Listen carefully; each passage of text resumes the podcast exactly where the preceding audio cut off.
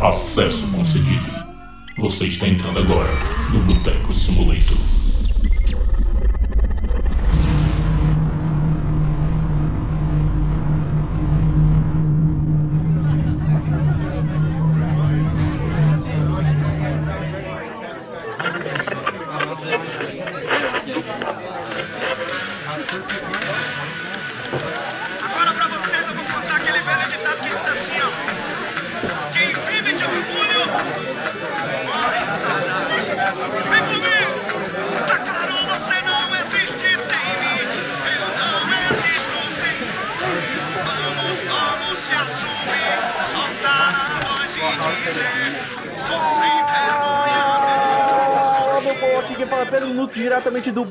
Simulator. Caraca, como eu tava com saudade dessa entrada. Estou aqui ao lado dos meus amigos gamers e da cana. Fala aí, meus queridos. Fala galera, aqui é Breno Mondin e eu espero que vocês estejam preparados para Baldur's Gate. E aí, meus queridos ouvintes, aqui é o Rômulo Filho e esse ano tem polêmica.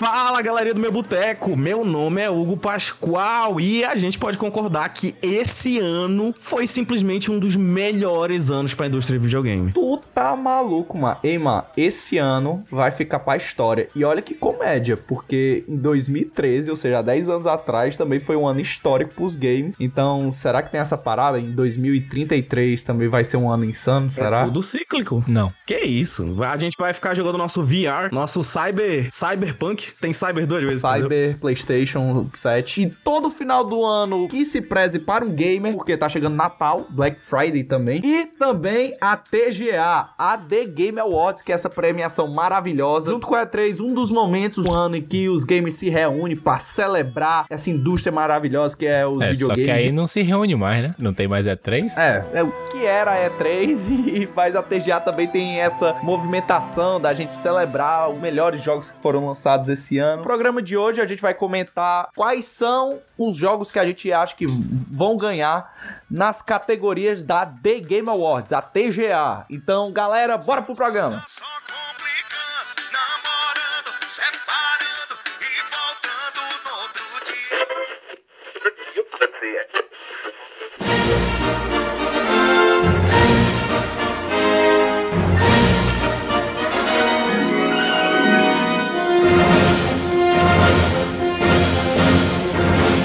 Pascoal, meu querido, explique pros nossos ouvintes o que que é a The Game Awards, a TGA. Tipo, eu já dei uma pincelada mais ou menos do que é que é, mas explica aí com mais detalhes pra galera que faz ideia do que é que é esse evento Opa, maravilhoso. meu querido Pedro Nuto, mas é claro que eu explico pra vocês e pros ouvintes. A The Game Awards, galerinha, é a cerimônia anual de premiação de jogos. Basicamente é o Oscar dos videogames. Ela foi criada em 2014 pelo Geoff Kingley, eu nunca sei falar o sobrenome dele. Killing. Um jornalista e apresentador de videogame que simplesmente monopolizou a indústria de videogame. Simplesmente ele agora é a cara da indústria de videogame, porque tudo é anunciado agora praticamente nos eventos que ele faz, tanto o The Game Awards quanto o próprio Summer Game Fest, né, que a gente falou também esse ano. É engraçado porque essa é a décima edição do The Game Awards e uma coisa que o Geoff Keighley sempre tinha como meta era reconhecimento da indústria de games. Tipo, a gente sabe que a indústria de games hoje, em termos de entretenimento, é a indústria que mais fatura. Mas ainda não tem aquele reconhecimento artístico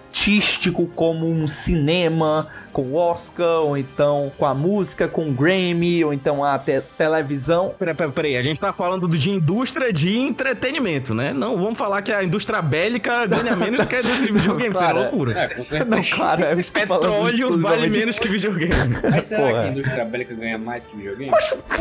Caralho, tu não jogou Metal Gear Solid 4 não, mano? Economia de guerra, Não cara. viu Naruto, não. É economia de guerra, cara. E eu acho que no decorrer dos anos, essa parada do reconhecimento artístico da indústria de games, tipo, tá ganhando cada vez mais peso. E o Geoff Keighley, além de chamar nomes da indústria, ele sempre procura chamar nomes, assim, renomados em outras áreas, pra comprovar, tipo, olha só, essa pessoa super importante tá no The Game Award. Então, olha aí como o negócio é, é responsa. Então, é um evento que procura ser, prezar pela formalidade, assim como os outros eventos. Enfim, procura ser um evento sério. E também, na The Game Awards, É muito conhecido por ter os seus anúncios, seja anúncios de novos jogos, com gameplays, com trailers em CG. A cada uma categoria revelada, a gente tem dois, três World Premiere. World Premiere. E é sempre muito irado, porque a gente fica também naquela ansiedade de saber, pô, o que que vai ser anunciado. E se serve de curiosidade, pessoal, a sexta vez em que o Boteco Simulator vai se reunir junto na casa do Romulo pra assistir a TGA. A gente fazia isso em 2018, quando o Boteco nem existia. E desde então, a gente não teve uma que a gente deixou de assistir, né não, pessoal? Nem a gente assistiu à distância, mas juntos. A TGA vai ser no dia, se eu não me engano, 7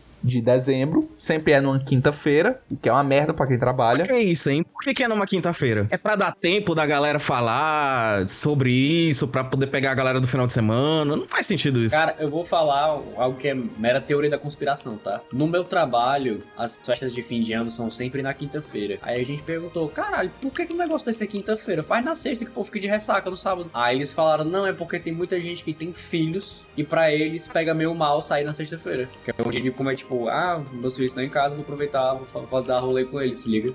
É uma possibilidade. Caralho. Faz, Nunca faz algum sentido. Pensaria nessa. nessa Nunca tinha desse- por parado pra lado, pensar vamos lá. nessa perspectiva. Achava que era porque quinta-feira do caranguejo, sei lá.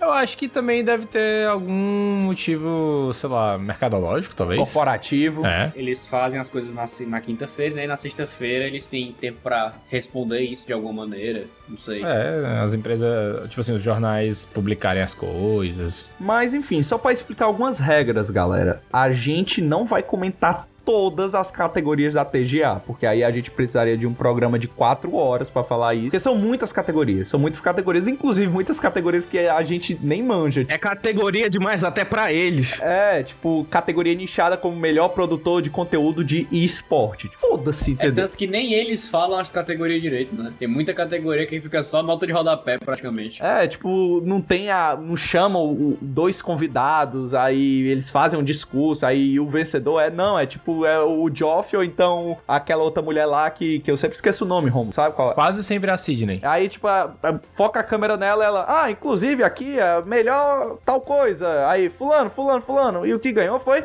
Cicrano, não sei o que. Tipo, cara, é total. é, imagina você passar anos trabalhando, sei lá, no áudio do jogo pra esse áudio ser uma mera nota de rodapé na, no TGA. Porra, que merda. Mas ainda assim, puta reconhecimento. Não vamos deixar. Não, É, eu foda, acho que foda. ser reconhecido é melhor do que a quantidade do reconhecimento. Talvez, talvez. É tipo a categoria técnica do Oscar, mano. Que também tem várias categorias que não, são, não participam mais do evento principal. Não, é. O Oscar técnico é outro É, evento. hoje em dia tem um monte de coisa que não, Bom, não tá o último Oscar principal. que eu assisti foi o Oscar de 2020 e eles falavam tudo. Não, pô, mas tem outras categorias de Oscar também que elas são só pra galera mais da indústria e tal, que é o Oscar técnico. Rola isso, real. Não, não, não. Mas, tipo assim, eu não tô falando desse evento separado, não. É tipo assim, tem um monte de coisa do Oscar que é anunciada, tipo, no dia anterior ou antes do evento principal, Sim. entendeu? Eu só sei que esse ano foi um ano foda pra videogame e a gente vai falar as categorias que a gente considera as mais importantes, mas não tirando o mérito das outras categorias, é só pro programa ficar mais Não, dinâmico. tirando sim. Ninguém se importa com o melhor técnico de esportes do ano. Aí tá- A gente não queria falar desse jeito, Eu me né? importaria mais se eu conhecesse algum, mas como eu não conheço, aí fica complicado. Por exemplo, o melhor player de esportes do ano é o Faker, não tem como. Não, macho, a gente não vai falar dessas categorias não, mas foda-se. Caralho, Faker, porra. Que esse cara, mano. Falar de gente, porra. Maior jogador de LoL de todos os tempos. Simplesmente. O Breno tem uma tatuagem dele na costa. Tem. Mas eu só sei que esse ano foi um ano foda pra videogame e vamos aqui falar das categorias. Então, vamos pras categorias.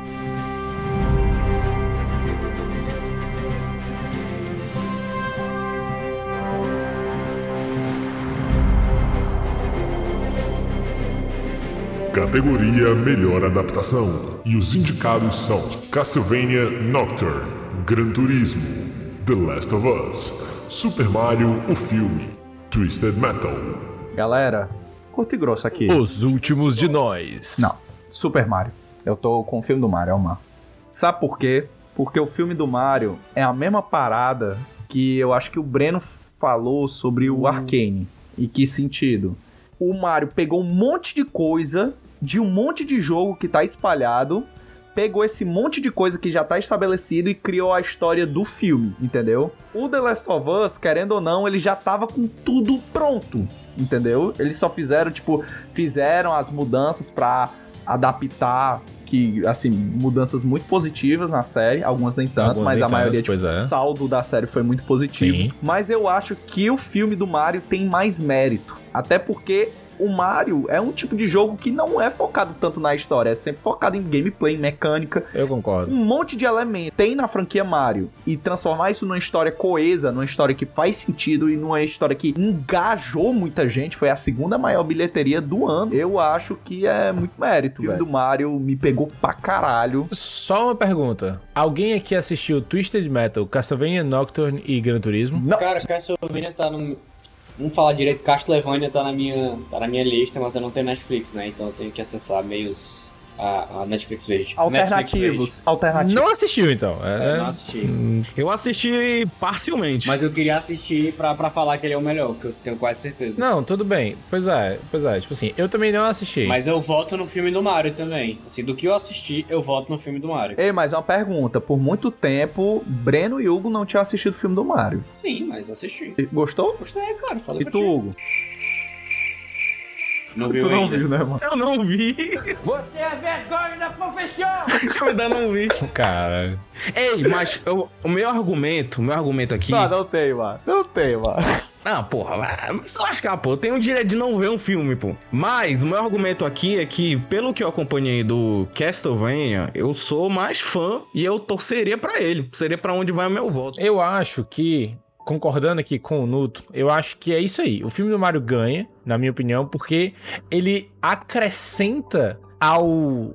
Não quero dizer ao lore, né? Porque acho que não é ao lore. Mas, tipo assim, ele cria em cima do que é Mario. Enquanto The Last of Us adapta muito bem, né? Eu acho que é uma adaptação muito boa, apesar de ter algumas coisas que me incomodaram bastante, como por exemplo a falta total de zumbis na adaptação. Mas, tipo assim, eu, eu realmente acho que o filme do Mario, ele adapta o que é a sensação até de jogar Mario, sabe? Pra a sensação de ver um filme, entendeu? Caralho, isso muito. Macho, Mario Kart, o que eles fizeram com Mario Kart é, é aquilo, velho. Caos. E tipo, Exato, tipo assim, a, a diversão de jogar, eu, eu senti uma diversão parecida ao ver o filme, entendeu?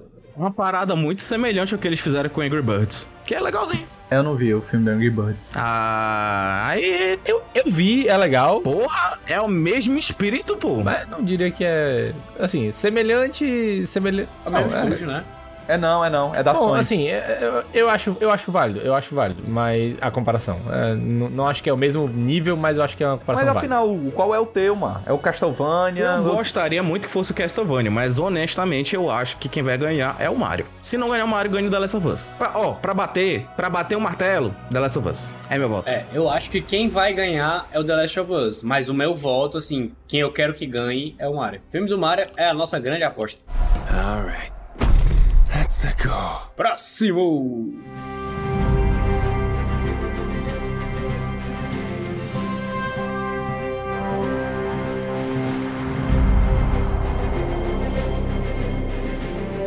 Categoria Melhor Jogo de Luta.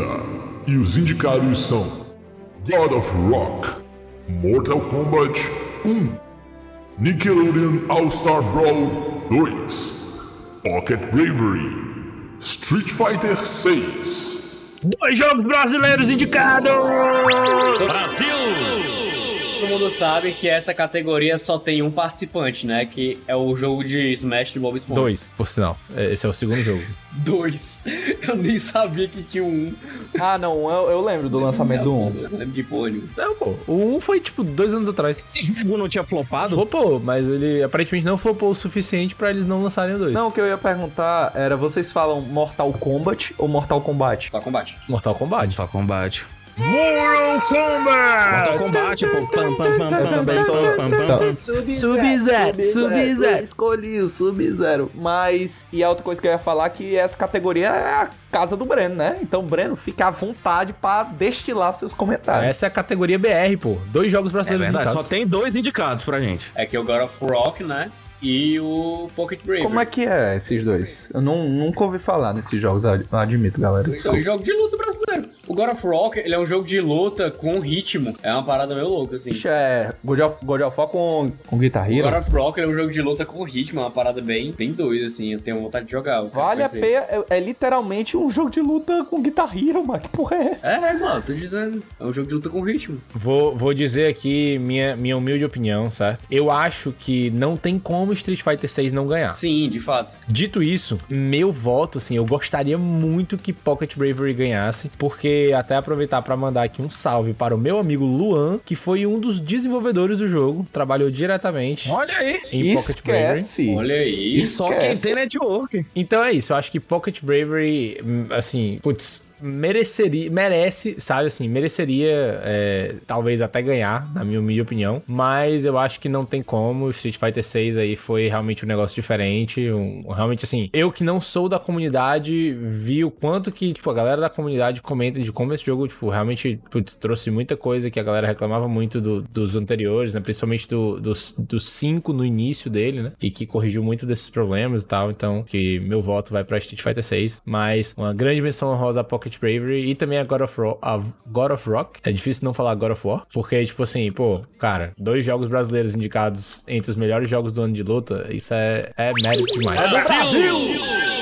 Muito foda, muito foda. Parabéns aí pro time, porque isso é muito legal. Olha que foda, velho. Eu não lembro outra TGA, ou então na época que era VGA também, eu não lembro no mesmo ano tá concorrendo um Mortal Kombat e um Street Fighter, tipo, as duas maiores franquias de luta. E o Tekken só não vai competir agora por muito pouco, viu? Por muito pouco que ele lança em janeiro. Mas eu acho que assim, Street Fighter e Mortal Kombat tá muito acima do Tekken, mano. Mas eu acho que é porque tu não sabe jogar Tekken. Tu é babaca, cara! Acho que o Tekken é consideravelmente melhor do o- que o Mortal Kombat. Tipo, muito. Mas, é, é, tipo assim, tu tá querendo dizer em nível de popularidade? Popularidade, seu babaca. Ah, mano. Ah, É, em popularidade é. Até porque qual dois dos três tem filme? Pois é. Ah, não, os três têm filme. Tekken tem filme, pô. Tekken tem filme? É, tem, Tekken tem tem filme filme. com pessoas e tem um filme com desenho animado. Tekken tem um jogo de Pokémon. Qual dos três teve filme nos Pro últimos cinco cinema, anos? filme pro cinema. Aí eu acho Ah, que é. Mortal Não, nos últimos cinco anos, nos últimos cinco anos. Ah, isso é o Mortal Kombat, mano. Quantos desses eram bons? Pouca gente joga Tekken nos Estados Unidos e ninguém joga Mortal Kombat no Japão, tá ligado?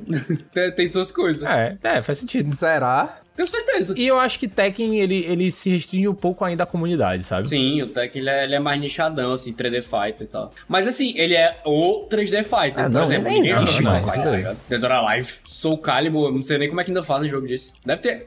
Claro, desculpa, assim, todas as pessoas que jogam, os três caras que jogam Soul Calibur aqui no Brasil, mas, tipo, ninguém joga Soul Calibur. Diferente de Street Fighter ou Mortal Kombat ou Tekken, a Não, galera pois joga pra é, caralho. eu acho que assim, compa eu acho que Street Fighter e Mortal Kombat, nível de popularidade, dá pra comparar. Aí eu acho que não dá pra botar o Tekken, porque comparado a esses dois, Tekken é mais nichado, com É esse o meu ponto, entendeu? É, até, é. Tekken é meio que a série B, assim. Aqui, pelo menos, por exemplo, na Evo, os maiores são o Street Fighter e o Street Tekken. Fighter 6! Macho, eu achei muito. Eu achei muito irado porque o Street Fighter V começou muito flopado, né? Foi uma grande decepção na época. E, tipo, a Capcom, ela teve um renascimento, eu diria, pós Resident Evil 7. Porque foi depois do. especificamente do Resident Evil 7 que ela só começou a lançar jogão, jogão, jogão. E aí teve Resident Evil 7, Resident Evil 7, O Monster Hunter, o Devil May Cry. 5, atrás do Uma outro. penca de remake também, né? E detalhe, e os jogos dela sendo indicados a jogos do ano. Então, é uma coisa que antes não estava acontecendo com a Capcom. Então, ela teve essa, esse renascimento e é legal que ela levou Street Fighter 6 desse renascimento. Então, tipo assim, foi um jogo extremamente bem falado, bem aclamado, bonito, estiloso, sabe? Um jogo com personalidade. A única coisa que eu não gostei dele é que o Ryu usa chinela e isso me incomoda. Ah, mas isso é problema seu. E o Ryu sempre usou chinelo, tá? Quando quando ele não tava Não, descalço. não, não, não, não, não, não, não, não, não. Quem usava chinela não era o Akuma, Quando não. ele não tava descalço, ele tava de chinelo. Mas muito massa, velho. Muito foda que. E, tipo, o Street Fighter aparentemente resolveu trazer umas coisas novas também. com Não tem tipo um modo aventura, né? Que tem no jogo, um modo campanha Tem, aqui tipo, que é. um, é um modo modo aberto, assim, engraçado. Eu não jogo não, mas acho É legal. legal, mano. É legal. Enfim, eu acho. É legal pra galera mais, muito casual, tipo, ah, comprei o Street Fighter pra jogar modo história todinho. É legal, tá ligado? Tu customiza teu boneco, é uma mó putaria. Eu, eu eu tenho mais vontade de jogar o modo campanha do Street Fighter 6 do que só o modo de luta competitivo. Porque, tipo assim, eu sou ruim, né? Eu sou ruim e eu não tenho muita. Jogador casual. Mas, cara, agora, agora até falando aqui, como quem jogou e todo mundo aqui. Fala, fala, baitola. vou falar, vou falar. Primeiro, ele é consideravelmente melhor do que o Street Fighter 5 porque ele tem coisas pra se jogar que não seja. que já é excelente. Conteúdo, né? Mas, cara, ele é muito legal porque, tipo, ele te ensina a jogar o jogo. Que era um negócio que o Street Fighter V não fazia, que o Tekken, eu peguei outro dia, ele não faz. Eles, tipo, os jogos não te ensinam a jogar. Por exemplo, eu jogo, eu jogo agora de Luke, né? Street Fighter 6. Aí ele fala, ah, o Luke é um boneco. Você vai, tipo, tutorial do personagem. Ah, o Luke é um boneco assim, assim, assado. Ele faz isso, isso, isso. Se você fizer assim, assim, assado, ele se joga melhor. Mas assim, há a possibilidade de você fazer isso, isso e aquilo, tem? Então, tipo, ele te dá meio que um Ah, o caminho. jogo te dá sugestões, é? É, ele te dá um caminho das pedras de- do que o teu personagem faz. Ah, legal. Então, pra, então, por exemplo, ah, tu vai jogar de Zangief, se mantém perto do cara, você tem um range, com, assim, os seus ataques corpo a corpo eles pegam de longe, mas a tua vantagem maior é de perto, porque o teu agarrão dá dano pra caralho, basicamente. Pô, isso é muito legal. É, isso é muito massa, velho. Tipo, a pessoa que não sabe porra nenhuma de Street Fighter, ela entra no jogo e, caraca, agora eu sei alguma coisa, entende? Tipo, ah, eu não vou ficar, tentar dar Shoryuken no meio do nada porque eu vou tomar um murro na cara, tá ligado? No Tekken, tu entra no jogo e é tipo assim, tem como o boneco faz, sei lá, te vira. Tá aqui esses 50, 50 tipos de movimentos, decora tudo e vai. Tá aqui esse cara com uma máscara de É, onça. exatamente. Tá aqui esse cara com a máscara de onça, ele tem 20 agarrões lá pra ele. É, pra mim, jogo de luta sempre foi isso, inclusive é por isso que eu nunca fui, tipo, pró, digamos assim. Não pró, mas tipo, é por isso que eu nunca me dediquei tanto a jogo de luta. Porque, tipo assim, cara, eu, assim, resumindo, sou é ruim. casual, mano. Não é nem que tu é ruim. E eu nunca tive interesse em, em, em ir atrás de aprender, porque tipo, o jogo nunca me incentivou a fazer isso. Existe uma curva de aprendizado meio cruel em jogos de luta. Exato. Eu achei legal isso que o Breno disse, porque na minha concepção, tipo, modo treino de jogo de luta, é, ele é, mostra a lista de golpes. E você vai tentando fazer aqueles golpes. E isso do próprio jogo sugerir coisas, entendeu? Sugerir, tipo, ah, se acontecer coisa tal, faça coisa tal e tudo. Isso aí foi algo legal, mas eu não sei se tem outros jogos que fazem isso. Eu de cabeça eu acho assim, se tiver um, deve ser, sei lá, o novo Mortal Kombat. Mas não tem muito jogo que te ensina a jogar assim, Pois tá é, ligado? isso é foda, mas isso atrai. E outra, isso atrai novos jogadores. No modo história do Street Fighter, ele te ensina coisas importantes. Por exemplo, ele não vai te ensinar o que é frame data, mas ele vai falar: ah, se você fizer um movimento que é muito lento, pode ser contra-atacado. Se tu errar, o cara vai conseguir dar um commit, sabe? Ele não vai falar: ah, tu vai dar um golpe que é menos 30, o cara vai estar positivo. Tipo, ele não vai falar assim, tá ligado? Ele vai falar, ah, se você der um golpe rápido, é difícil do cara reagir. Então, assim, é legal tu fazer isso pra tu ver se o cara vai defender e tu conseguir conectar alguma coisa, sabe? É, cara, é muito legal como ele te ensina, assim, de uma maneira intuitiva como é que se joga um jogo de luta, tá ligado? E eu acho que é por isso que ele é um jogo tão bom. Eu tô ficando até mais interessado em jogar agora do que eu tava cinco minutos atrás. Pois é, compra, macho, dia 1 de dezembro vai lançar as roupinhas novas, mano. Isso chama a galera nova a entrar no Street Fighter. E eu acho foda, tipo, uma série tão clássica do mundo dos games tá tendo essa relevância, entendeu? Ainda. Então é muito foda. O jogo só tem um grande problema: as músicas são paia. Eles não têm os temas clássicos, que são fenomenais. E agora tem várias músicas genéricas.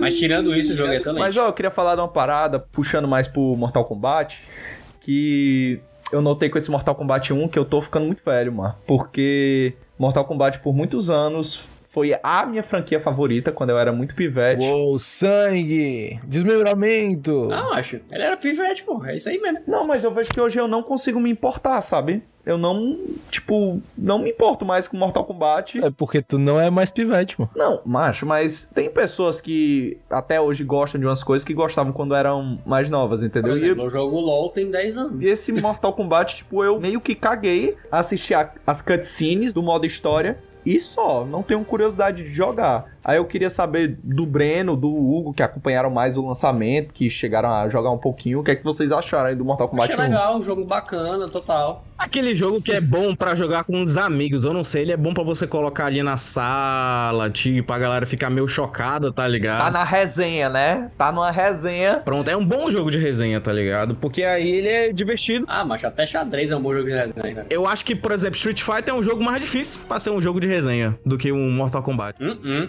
Começa que agora Street Fighter tem comandos dinâmicos, que nem Dragon Ball Fighter. Se você ficar apertando o botão várias vezes, ele faz um Ah, combo.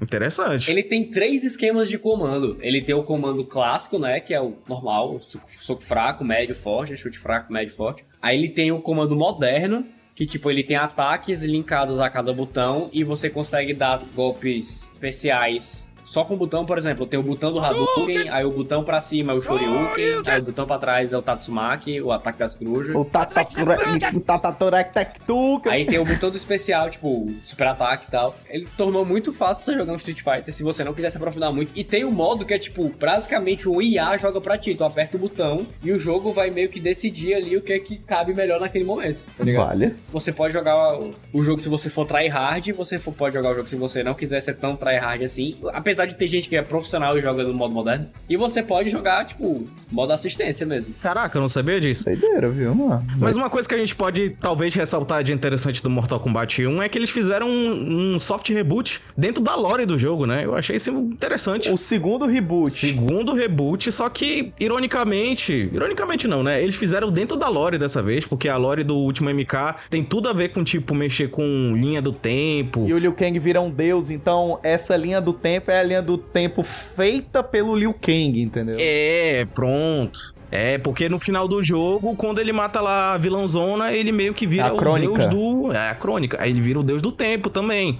Então ele basicamente, ele vira uma entidade ali super foda e aí os papéis se invertem um pouco. E até explica mudança de poderes, mudança de aparência, mudança de história. É, por exemplo, o, o Raiden não é um deus nesse novo MK, ele é Ah, um ele é um humano. cara, né? O Sub-Zero e o Scorpion são irmãos. Tipo, eu tô interessado pra ver as cutscenes, velho, porque as cutscenes do, do modo história do Mortal Kombat são muito fodas, apesar da história. Macho, eu vejo como Mortal Kombat tem uma história velha, lenta, meu amigo. Bo boba, boba, boba. É bobice pura. Pura bobagem. Mas as cutscenes são tão bem feitas, principalmente as cenas de luta são tão bem feitas que é Coreografia foda. é, que é divertido de assistir. É uma coisa que eu fiquei muito puto, por exemplo, com um filme de Mortal Kombat. No Mortal Kombat era pra ser um filme de luta, e as cenas de luta são paia, principalmente comparada às cenas de cutscene do jogo. É bem pai esse filme, viu? Mas, senhores, vamos à votação. Mas Street Fighter.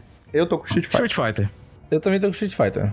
Eu tô com Pocket Bravery. Pô, tu votou em Pocket Bravery? Só pela broderagem. E broderagem o quê, pô? O jogo brasileiro vai ganhar essa. Tu vai... Vocês vão ver. Tu acha que vai ganhar de Street Fighter 6? Não, mas quem vai ganhar é o Street Fighter. Street Fighter 6. Próximo!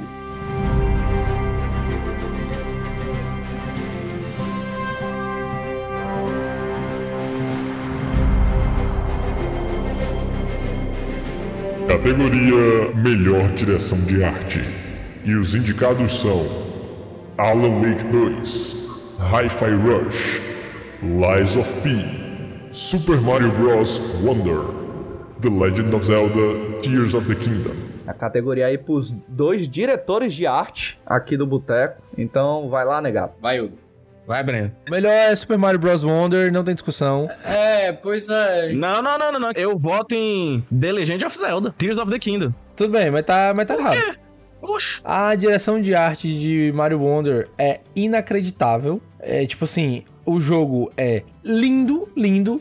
E ele é muito estiloso, muito carismático. Tipo assim, do menu a- as animações, do tipo assim, da, da escolha de cores desse novo mundo onde o jogo se passa, ao design dos novos inimigos. E eu sei que direção de arte passa por tudo isso, mas talvez nem por tudo isso. Passa por tudo isso. Tá, tá certinho. Tá falando bem. É inacreditável. Sem brincadeira, um dos jogos mais lindos que eu joguei esse ano. É realmente muito, muito bonito. Pra mim, não tem o que comparar. Eu acho que Zelda é irado, Hi-Fi Rush tem um estilo muito massa também, né? Naquela, naquela pegada. Como é que é o nome daquele. Cell Shading. Cell, é, do Cell Shading, exato. O Zelda Tears of the Kingdom é bonito, mas é igual ao outro. Então. né? Mais do mesmo. Cara, assim, eu vou falar, assim, pelo menos pra mim, como o Nuto falou, né, como diretor de arte, né, o que eu diria é que o, todos os outros jogos, eles são inegavelmente bonitos. Mas eu sinto que todos eles têm coisas que eu já vi, tipo o Zelda, é Zelda 2, né, o Zelda TikTok. Alan Wake é simplesmente realista. Não, não é. Alan Wake é Não realista. é. Não, mas Não tá é. bom. Tá, tá Não bom. O Hi-Fi Rush, ele parece um aranha versa, assim, tipo, ele é bonito pra caralho. Realmente. Mas, tipo, na minha cabeça eu já vi isso aí. O Mario Wonder, mano, ele é um negócio assim. Macho, na hora que eu vi o trailer de Mario Wonder, o, la- o Mario gordinho assim de lado, eu, caralho, que coisa maravilhosa. Deus, esse jogo é lindo. Mas o jogo é muito, muito, muito, muito. Como, como diz até o Júnior de Filho, o jogo é muito colorido. Fato era uma revitalizada que a franquia Mario tava até precisando, especialmente mais 2D, né? Sim, com certeza. Da onde que a franquia Mario precisa de Tu tá dizendo que não precisa? Mario 2D tava morto. Tava, já tinha tempo. Ah, O tá. Super Mario 3D World Bowser's Fury, ele já tem uma pegada mais parecida com o Mario Wonder, ainda meio no caminho ali, mas indo mais pra Mario Wonder do que pra Mario Odyssey, Mario Galaxy da vida. Eu assim. gostaria de defender o Alan Wake. Tô jogando agora, tô amando esse jogo. É, desde Control, que eu vi que a Remedy é um estúdio muito foda, um est- estúdio muito criativo. Tanto que eu achava a ambientação de Control, a direção de arte. Nunca vi algo desse tipo em outro jogo de videogame. A maneira que eles construíram o escritório da FBC. E eu sinto isso também no Alan Wake, sabe? Por exemplo, beleza, ele tem cenários realistas, mas muitas coisas, principalmente na parte do Alan, que é uma parte mais surrealista, porque ele tá no lugar obscuro. Cara, é assim, de um nível de, de beleza, a, a maneira com que eles escolheram as cores, o que tem no cenário e tudo, eu acho algo realmente assim, diferenciado, sabe? Muitas vezes eu me pego olhando o cenário e Tipo, porra, que negócio diferente, sabe? Tipo, eu sinto mais essa parada de ter uma, principalmente uma ambientação diferenciada do que, tipo, o jogo é muito bonito, mas eu sinto que na parte de direção de arte ele realmente me chama muita atenção, principalmente nas partes do Alan. Então, assim, beleza que o gráfico é realista, é foda e tudo, mas eu acho que a direção de arte dele é muito foda, é muito diferenciada, o jogo tem um estilo próprio, é um jogo muito estiloso. Mas não é melhor que Mario Wonder? Eu não joguei essa porra, mano. Eu vi o Mario Wonder e eu, tá, é Mario, ok. Só que eu talvez eu esteja. É, então, é, é isso, é porque tu não viu, então. É, Não tô falando de jogar, porque o Breno, o Breno não jogou também, mas tu não viu, tu deve ter visto no máximo o trailer. É aquela. Eu, eu não quero ser injusto também com o Mario Wonder. Eu acho que deve ser muito foda. Mas o meu voto mesmo é pro Tudo Alan bem. Wake 2. Cara, o meu voto inicialmente era pro The Legend of Zelda, o TikTok aí, mas vocês deram puta argumentos a favor do Mario Bros aí. E eu tava vendo que, tipo, pô, eles têm um, um, um carinho tão grande com as pequenas animações do jogo, forma como o, Ma- o Mario se mexe em Idol, sabe? Deu muito mais vida pro jogo. Isso é de fato, Mario 2D já tava morto há algum tempo. Acho que o último Mario 2D tinha sido do Nintendo DS, não tinha Mas não? eu não vou nem muito longe. Joga Mario Wonder no Google e olha um print. É bizarro, o bicho é lindo. O jogo é lindo, maravilhoso. Teve um compilado de, de comparação de basicamente as mesmas animações em Mario Wonder comparando com New Super Mario, né? Que era o último Mario 2D tirando. Mas é, É sacanagem. Eu vi isso aí, macho, é sacanagem. É é maldoso, mano. É maldoso com o New Super Mario, que acho que, eu- acho que o mais recente era o Wii U. É, é tipo assim, é maldoso, mano. De tão, de tão absurdamente melhor que é esse. Então, Mario é Hugo. Mario. Então, Mario vai ganhar, vai ganhar o prêmio de melhor direção de arte pelo Boteco Simulator. Onward and upward. It's me, Mario. Ah, Boa.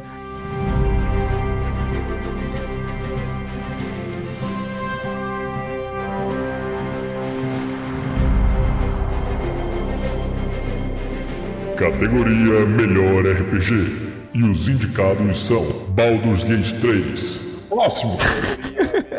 Então, porra, fala direito, caralho. Ei, não é por nada não, mas eu concordo.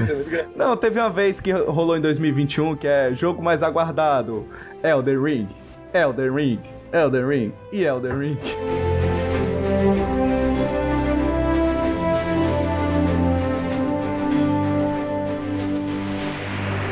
Categoria Melhor RPG. E os indicados são Baldur's Gate 3, Final Fantasy XVI, Lies of P, Sea of Stars, Starfield. Antes da gente rasgar seda pro Baldur's Gate 3 e o Starfield, hein, galera? Só tem um RPG nessa categoria, né? É sacanagem. Voltamos à discussão de gênero nos jogos. Dá pra rolar um D20 no Starfield? Ah, pô, mas tu tá falando de só tem um RPG de mesa, então, né? Minha, minha, minha opinião, minha opinião, certo?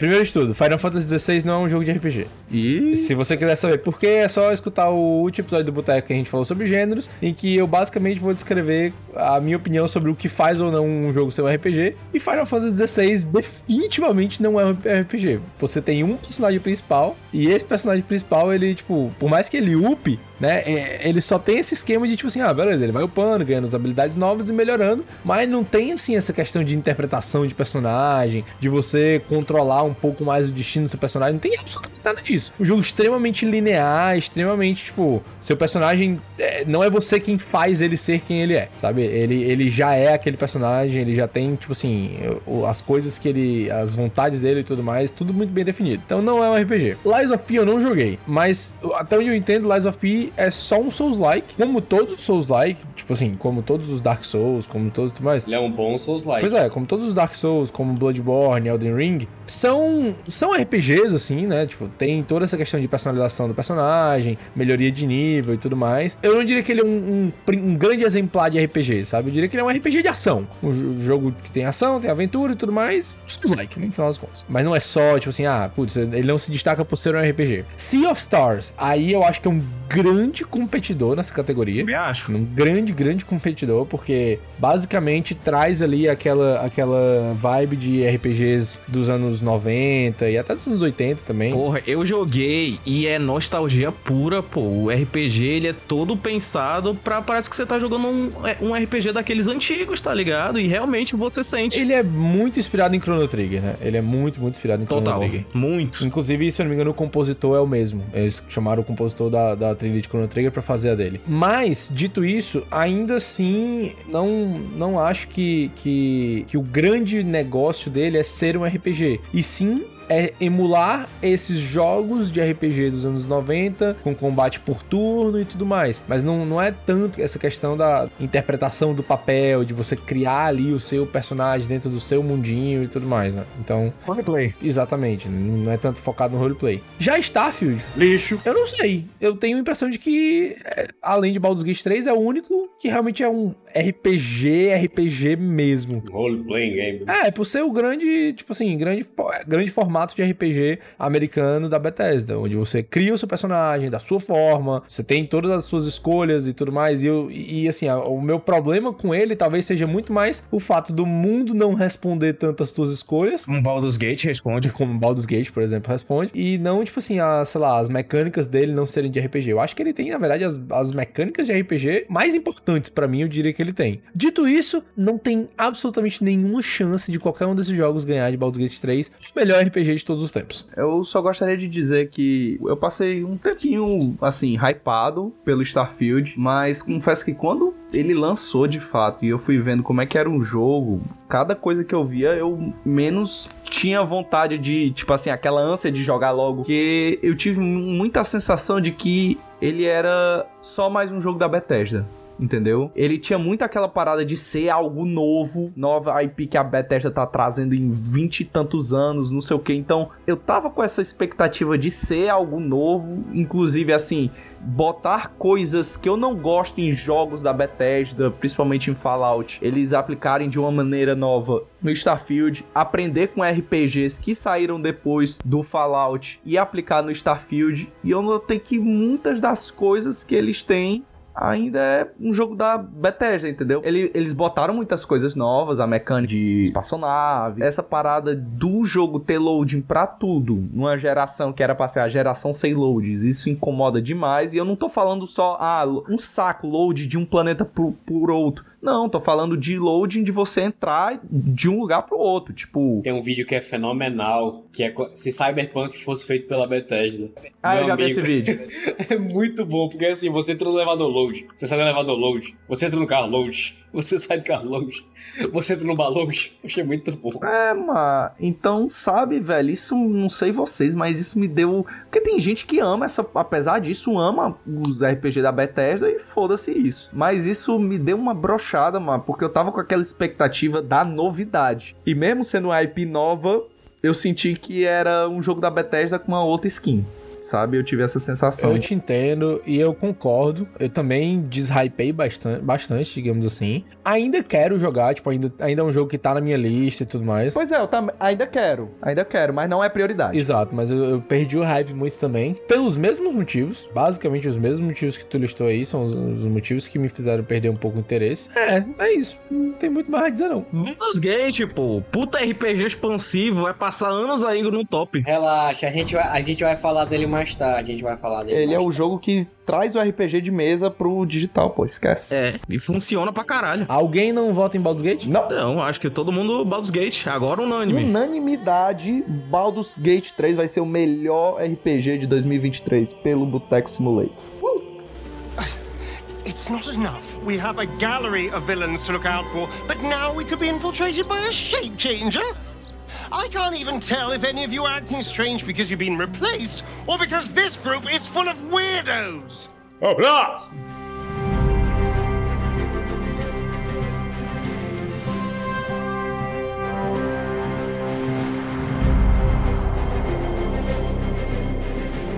Categoria Melhor Música. E os indicados são Alan Wake 2,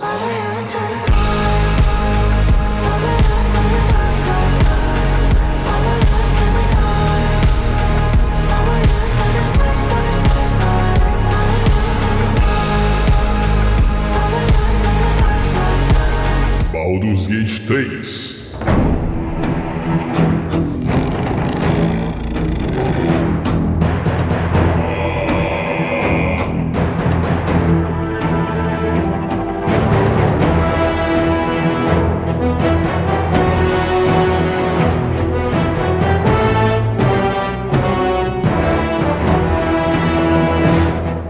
Final Fantasy XVI.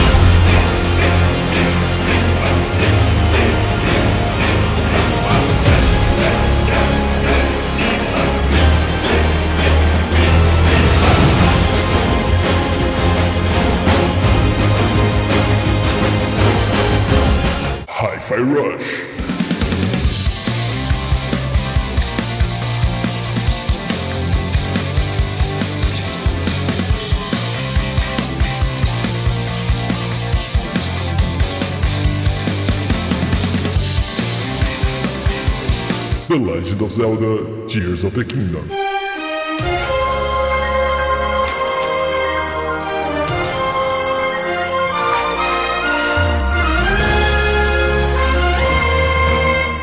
Eu queria falar que na época que o Breno tava jogando o Zelda, ele postou um tweet assim: esqueça todas as músicas de videogames já lançadas. E botou o tema de Zelda como se fosse o melhor que todas as músicas. Será que o cara tá emocionado? Mas talvez ele seja. O tema de Zelda Breath of the Wild é. O Tears of the Kingdom é absurdo, macho. Mas é Absurdo. melhor que tudo que já foi lançado. Talvez. Eu chorei só de ouvir. mano. A Isabel ficou putaça. Tu não chora com as coisas que eu faço pra ti, que eu falo pra ti. Tu chora com a porra da música do videogame, meu. Porra, ela tem um ponto. Ela tem um ponto fortíssimo. É diferente, cara. Caralho.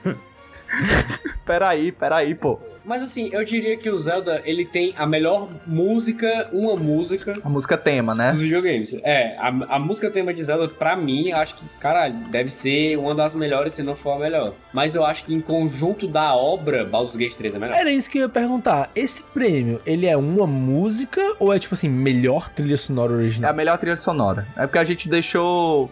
Tipo, é a trilha como um todo. Não é uma música específica. É a trilha como um todo. E também não conta, tipo, trilha sonora original e trilha. É. Conta as músicas feitas para o jogo. Essa categoria é muito difícil. Tava até falando no grupo do Boteco hoje mais cedo que, tipo, o Hi-Fi Rush, apesar dele ser um jogo muito massa de música, ele não tem a melhor trilha original. Porque, assim, as músicas originais dele são meio, meio, meio foda-se, bem na real, assim. As músicas são massa mesmo, são licenciadas, que é música que você conhece, você vai batendo nos bichos, vai tocando lá então, e tal. tipo pode- assim, ele tem músicas cantadas no, no jogo. Mas essas músicas cantadas, tipo, são músicas famosas ou são músicas cantadas feitas para o jogo? música famosa, a música licenciada. É, Licenciada, música licenciada, mano. Essa categoria, pra mim, é uma categoria muito difícil, uma das mais disputadas, porque dos cinco indicados,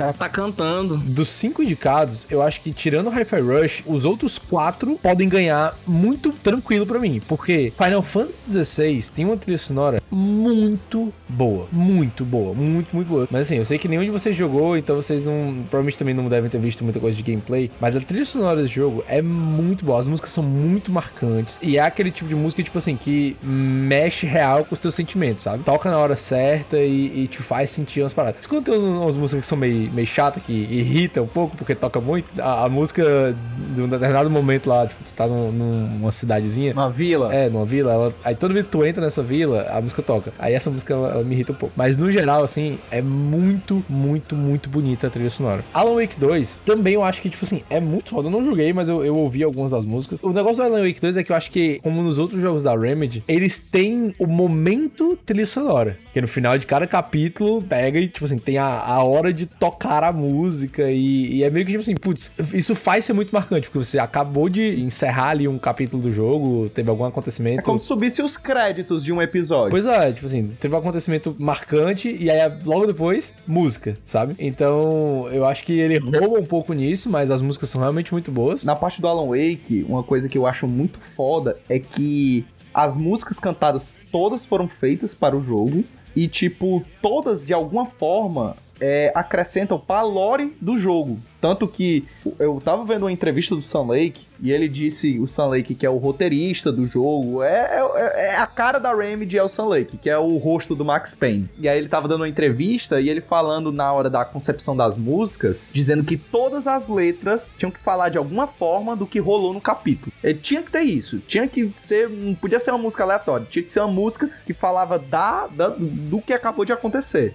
E outra coisa que é muito foda também é que na história do Alan Wake existe uma banda chamada Old Gods of Asgard. Ah, isso é muito irado. Tipo, na história do Alan Wake. E tanto no Alan Wake 1, quanto no Control, quanto no Alan Wake 2, a gente tem músicas dessa banda da fictícia, sabe? Caralho, que irado. É irado. No Alan Wake 2, eles é, aparecem em tudo. No Alan Wake 1, por exemplo, tem um capítulo todo que pra você descobrir o mistério, você tem que entender a letra da música do Old Gods of Asgard. Ele fazendo a música mexer com a história do jogo, com a lore do jogo, acrescentar na narrativa. E eu acho isso muito foda. E ainda tem mais. Eles usaram uma banda, tipo assim, tem uma banda de verdade que interpretou os caras do Old Gods of Asgard. Exatamente. E essa banda é a banda compositora das músicas do Old Gods of Asgard. Meu Deus. Macho, pois é, mano. É tipo, é muito foda. É como se, sei lá, o Foo Fighters interpretasse uma outra banda dentro do jogo. É só porque eu não lembro o nome da banda de verdade. Saquei. Eu voto em Baldur's Gate 3. Eu voto em Final Fantasy XVI. Vixe, é contigo. Caralho, pois eu voto em Zelda. Se for assim, porra, o mó bonito a trilha, pô. Protege, vamos se quebrar na porrada. A trilha é linda. A trilha de Zelda é muito boa. Cara, qualquer um desses quatro pra mim que ganhar, eu acho que tá muito bom. Assim, acho que realmente são as melhores, são as melhores músicas do ano, são essas quatro. Isso é fato. Então, de acordo com o Boteco Simulator, menos Hi-Fi Rush, mas todos os outros são os campeões aí de melhor música de 2023. O próximo.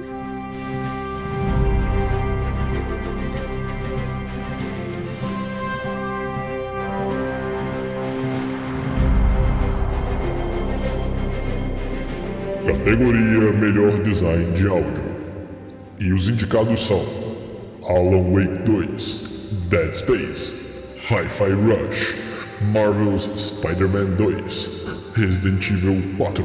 Olha aí, primeira categoria com o remake do jogo da minha vida, né? Mas. Tá a categoria do Nuto aí, viu? Dead Space. É, Dead Space, mano. Porque, digamos que o Dead Space ele fez um sistema de áudio próprio pra manter constante o nível de tensão e de medo do jogador. Porque, pra quem jogou o Dead Space original, sabe que ele é um jogo horripilante. Ele é muito assustador. Tenso. E o remake tinha que fazer jus a isso. O som do primeiro Dead Space já era muito foda. É muito foda. Até hoje, se tu jogar o primeiro Dead Space, é um jogo com um som insano de foda. Sim. Então o que é que eles pensaram? Primeiro, eles uniram a parada do level design com o áudio. Como?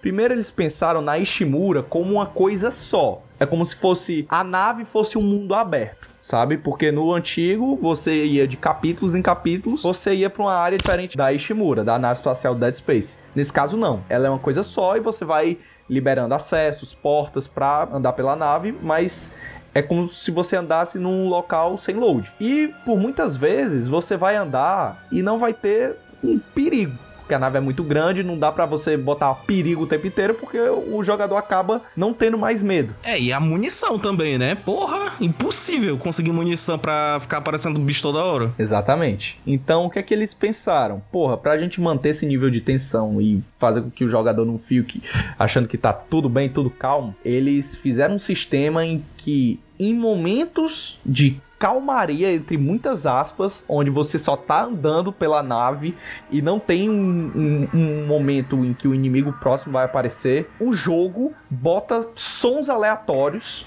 e tipo. Pra tu achar que tem alguma coisa, que vai chegar alguma coisa e na verdade não é nada. Sons aleatórios, qualquer som aleatório, né? Pipoca, é, fogo de artifício. Do nada, do nada, assim, tu tá andando lá no meio da nave, aí tu escuta. Ai, Zé da manga. Ai, Zé da manga. Não, porra, mano. Do nada um. Do nada o gemidão do zap. Filha da puta. Imagina o Isaac tensão, aí daqui a pouco ele escuta em eco. Ai, besteira, ai, Mas o besta. seguinte, é tipo, por exemplo, ele tá andando, aí escuta barulho de cano batendo, de coisa quebrando, de engrenagem mexendo, de. Ou então barulho de bicho mesmo, mas mais distante, pra tu achar que, que tem algum bicho próximo, mas na verdade não tem nada. Olha o bicho vindo. E isso é muito alinhado, né, Nuto? Com todo aquele sistema que eles criaram pra inimigos novos spawnarem, né? Com você fazendo backtracking, procurando itens, que é uma parada que realmente tem feito diferença no jogo. Eu já joguei algumas boas horas do Dead Space Remake, né? Ah, é mesmo, né, mano? Sim, sim. E simplesmente eu tenho gostado bastante. Não sinto mais tanto medo, porque eu acho que no primeiro jogo a Ishimura era muito mais escura. E justo por ela ser muito mais escura, ela me dava mais medo. Certo que, tipo, ah, não sei se eu já tô desensibilizado, tô acostumado. Era mais novo também, né, mano? Era mais novo, um dos primeiros jogos de terror que eu tinha jogado. Inclusive, porra, jogaço Dead Space ficou marcado pra caramba na minha experiência gamer. Tem episódio do Boteco, hein? Só sobre É Dead verdade, Space. tem episódio focado nisso. E eu tô até, fiquei bem feliz com a qualidade do remake. Não poderia falar o mesmo de Callisto Protocol, que perdeu a, a batalha do, Caraca, velho, não acredito, a gente, todo mundo não, Calisto vai ganhar, Calisto vai dar um pau em Dead Space, é isso aí, quando a gente viu completamente ao contrário. totalmente o contrário. Inclusive é bem punitivo até esse sistema de aparecer inimigo, sem sacanagem, às vezes você tá voltando da nave e aparecem três, quatro bichos de uma vez só. Jesus. É, colabora muito com a experiência de você se sentir ali, de fato, dentro da Ishimura, né? Numa nave abandonada, cheia de bicho, onde você literalmente é um sobrevivente. Mas enfim, o meu voto é Dead Space. Alguém vota em algum outro? Ou tem algum comentário sequer sobre algum dos outros? Eu volto em Dead Space mesmo. Eu achava que eu não ia votar no Alan Wake. Não, não, né? O, o som do Alan Wake é foda, mas é porque o, o Dead Space tem esse sistema que eles criaram, entendeu? Eu, acho, eu achei isso. Tem o seu charme, né? Esse é o charme tecnologia. É uma tecnologia que eles usaram como marketing do jogo. Então isso foi algo que eu achei foda, mas tipo, Alan Wake tem um som foda, Resident Evil 4 tem um som muito foda, mas o Dead Space traz esse diferencial pra manter a constância de medo ao Dead jogador. Space tem um som muito, muito foda, né? E, tipo, é legal até ver quando tem uma empresa de games trazendo novas tecnologias pro seu jogo, né? Acho que isso é um puta diferencial quando você traz um jogo, quando ele, querendo ou não, ele tá agregando, trazendo novas formas de você criar videogame, novas mecânicas pra trazer pros jogadores. Acho isso muito massa. Diria que isso é importante quando o jogo já é muito bom. Sim, total. Por exemplo, tem empresa aí que enche o jogo de firula e quando tu vai ver o jogo é uma bosta, mas ele tem vários filmes. Ih, tá falando da Ubisoft. Você quer citar nomes? Ubisoft. Mas, meu amigo, um jogo que não tem firula é Dead Space, que por unanimidade é o melhor design de áudio de 2023 pelo Bootec Simulator. USG Ishimura, this is the emergency maintenance team of the USG Kellyan responding to your distress call.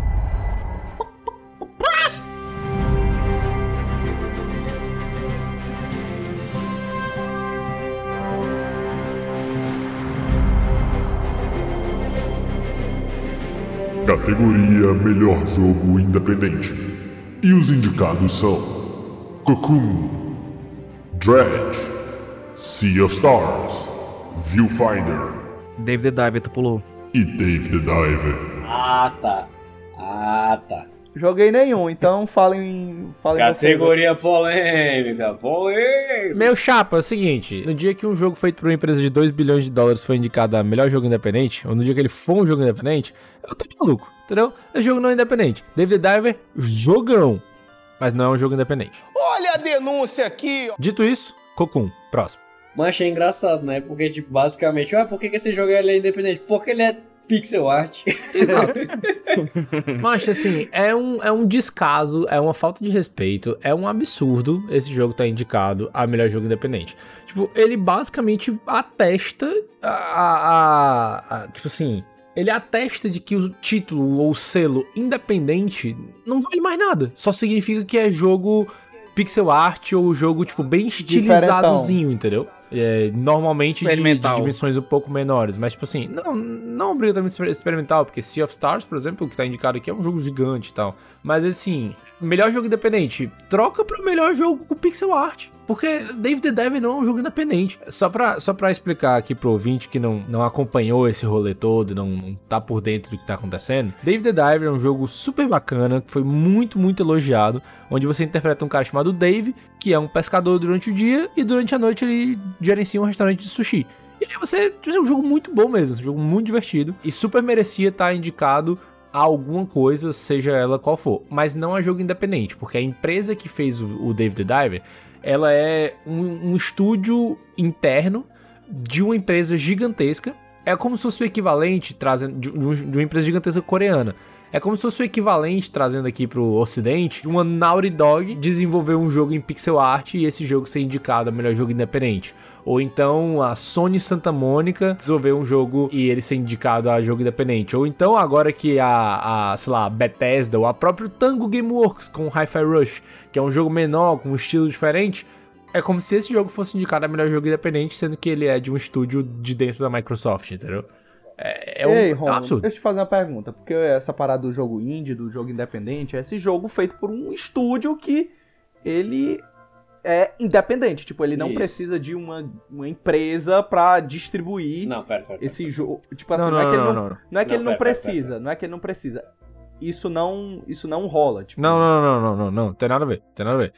A distribuição, ela até pode ser feita por, por tipo assim, por empresas maiores e tudo mais, É, através é de toa que tem, contrato. por de exemplo, party. a, a, a, a... Como é que é o nome da empresa, caralho?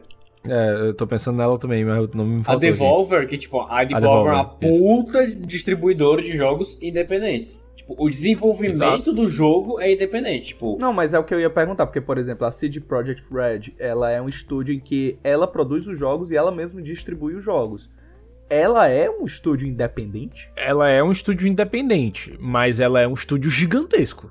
Ela é uma empresa multibilionária. Quando a gente fala de jogo independente, a gente fala de, tipo assim, jogos desenvolvidos por estúdios normalmente pequenos. É 50 pessoas? Não, não pequenos, orçamento. não obrigatoriamente pequeno em, em número de funcionários, ou até mesmo não obrigatoriamente pequeno só em questão orçamentária, porque às vezes um jogo ele. Ele é um jogo de um estúdio independente, pequeno, que tem um orçamento até legal, através de um crowdfunding que deu muito certo. Ou então, às vezes, até mesmo com, tipo assim, esse jogo aqui é um jogo dessa empresa independente, mas que ela conseguiu um financiamento com uma empresa maior. Tá, acontece. Massa, isso, isso ainda vale, sabe? Isso ainda vale como um jogo independente. Agora, o caso aqui, a gente tá falando de um jogo desenvolvido por uma empresa multibilionária, entendeu? A gente tá falando de um jogo. É como eu tô dizendo, é como se a Naughty Dog desenvolvesse um jogo e esse jogo fosse indicado a jogo independente. Então, tirando o Dave the Diver aqui do páreo, porque eu acho que não é válido ninguém votar em Dave the Diver, por mais que ele seja um jogo muito bom, tirando Dave the Diver desse páreo, eu acho que Sea of Stars, Dread e Cocoon são maravilhosos. Eu nem conheço esse Viewfinder, então me desculpe, Viewfinder, mas meu voto vai pra Cocoon. Pra quem não sabe, Cocoon é um jogo basicamente de puzzle, onde você interpreta um personagem que ele parece tipo, ele parece um, é como se fosse um mosquito humanoide, sabe assim, um, um inseto humanoide. E esse inseto, ele encontra esferas dentro de um mundo e na verdade, cada esfera que ele encontra é um outro mundo. E aí existem alguns locais dentro do mapa onde você pode pegar uma esfera, colocar nesse local e entrar no mundo que tá dentro dessa esfera. Então, tipo assim, ele vai fazendo esse negócio meio Inception de você entrar no mundo e, e aí dentro desse mundo você encontra uma outra esfera que é outro mundo e você entra nele e aí você vai, tipo, conectando os puzzles de um mundo pro outro através dessa, desse negócio dessas esferas. Só que você movimenta essa esfera. Você pode levar ela de um lado pro outro e, e é, resolver os puzzles com isso. É um jogo extremamente criativo, extremamente bem feito e bem executado. Minha única crítica a ele é que os puzzles dele são um pouco, um pouco simples demais, assim, no começo. Tipo, eles demoram para dar uma engrenada. É só lá pro final do jogo que ele realmente fica um pouco mais difícil. Mas eu, eu voto nele. E assim, eu só não voto em Sea of Stars como melhor jogo, porque por mais que Sea of Stars seja um jogo independente, muito bom, muito bem feito e tudo mais. Eu acho que ele. Se Chain Deckles não ganhou, Sea of Stars não deve ganhar. Basicamente é isso. Chain Deckles, pra mim, é. É, tipo assim, Eita, tá amargo. é tipo isso, tipo, se Chain Deckles não ganhou, e, e para mim Chain Deckles fez o que Sea of Stars fez antes e honestamente mais bem feito. É, eu não joguei Sea of Stars, mas de tudo que eu vi dele comparado ao que eu joguei de Chain Deckles, eu acho que Chain Deckles é melhor. Então eu fico com Cocoon.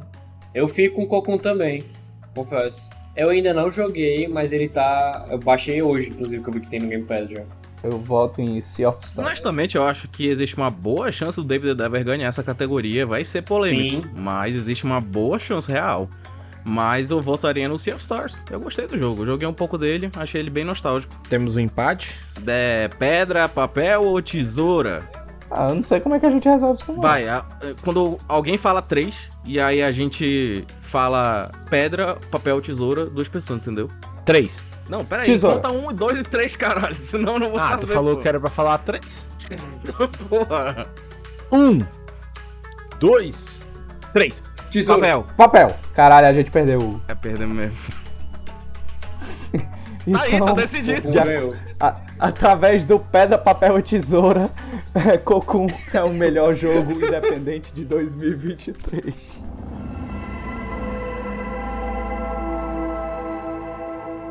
Garoto, mande o próximo.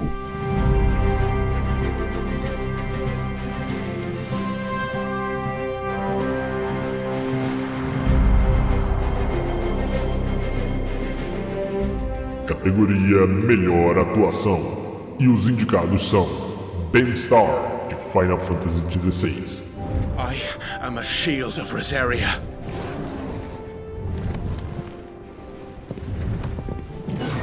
And I will do my duty. Cameron Monaghan, de Star Wars Jedi Survivor. Did you really think you could capture me? You've got classified military intel stored on your yacht. Yet you just brought it right to me. Thanks, BD. Idris Elba, de Cyberpunk 2077 Phantom Liberty. You know what I'm thinking about right now? Tell me. Taco stand back home. First thing I'm gonna do when I get off this train is head right there. I swear those quesadillas come to me in my dreams. Melanie Liburd, de Alan Wake 2. Easy now. First things first. What's your name? Neil Newbon, de Baldur's Gate 3. You want to just team up with some blood-stained killer? Because I'm fine with that. Yuri Lowenthal, de Marvel's Spider-Man 2. The city's being torn apart. I don't know if I'm strong enough to save it. Eu queria falar que, tipo assim, temos um ator de peso aí, que é o Idris Elba, ator hollywoodiano, concorrendo. Que é um pouco injusto pros outros atores. Caralho, vou- chamou o resto é- de é- série assim, B. Eu vou dizer que meio que não quer dizer nada, tá? Não, São mano, mercados mas, diferentes, assim, pô.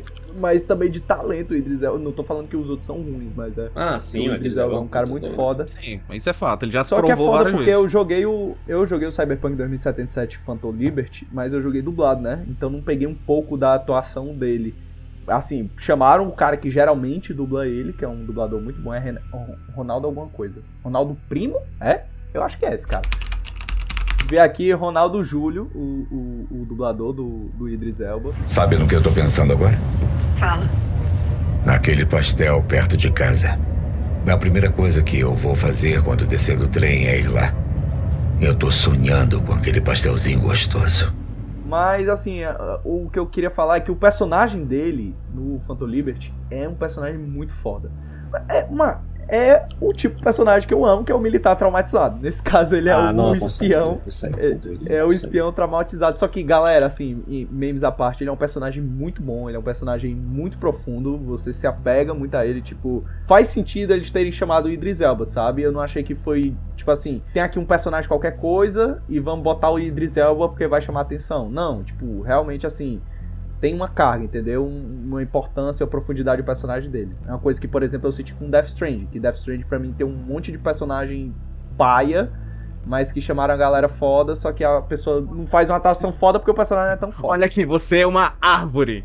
E aí o cara fica lá, eu sou uma árvore. É, é, chama o, o, o Anthony Hopkins faça uma árvore, entendeu? Tipo isso.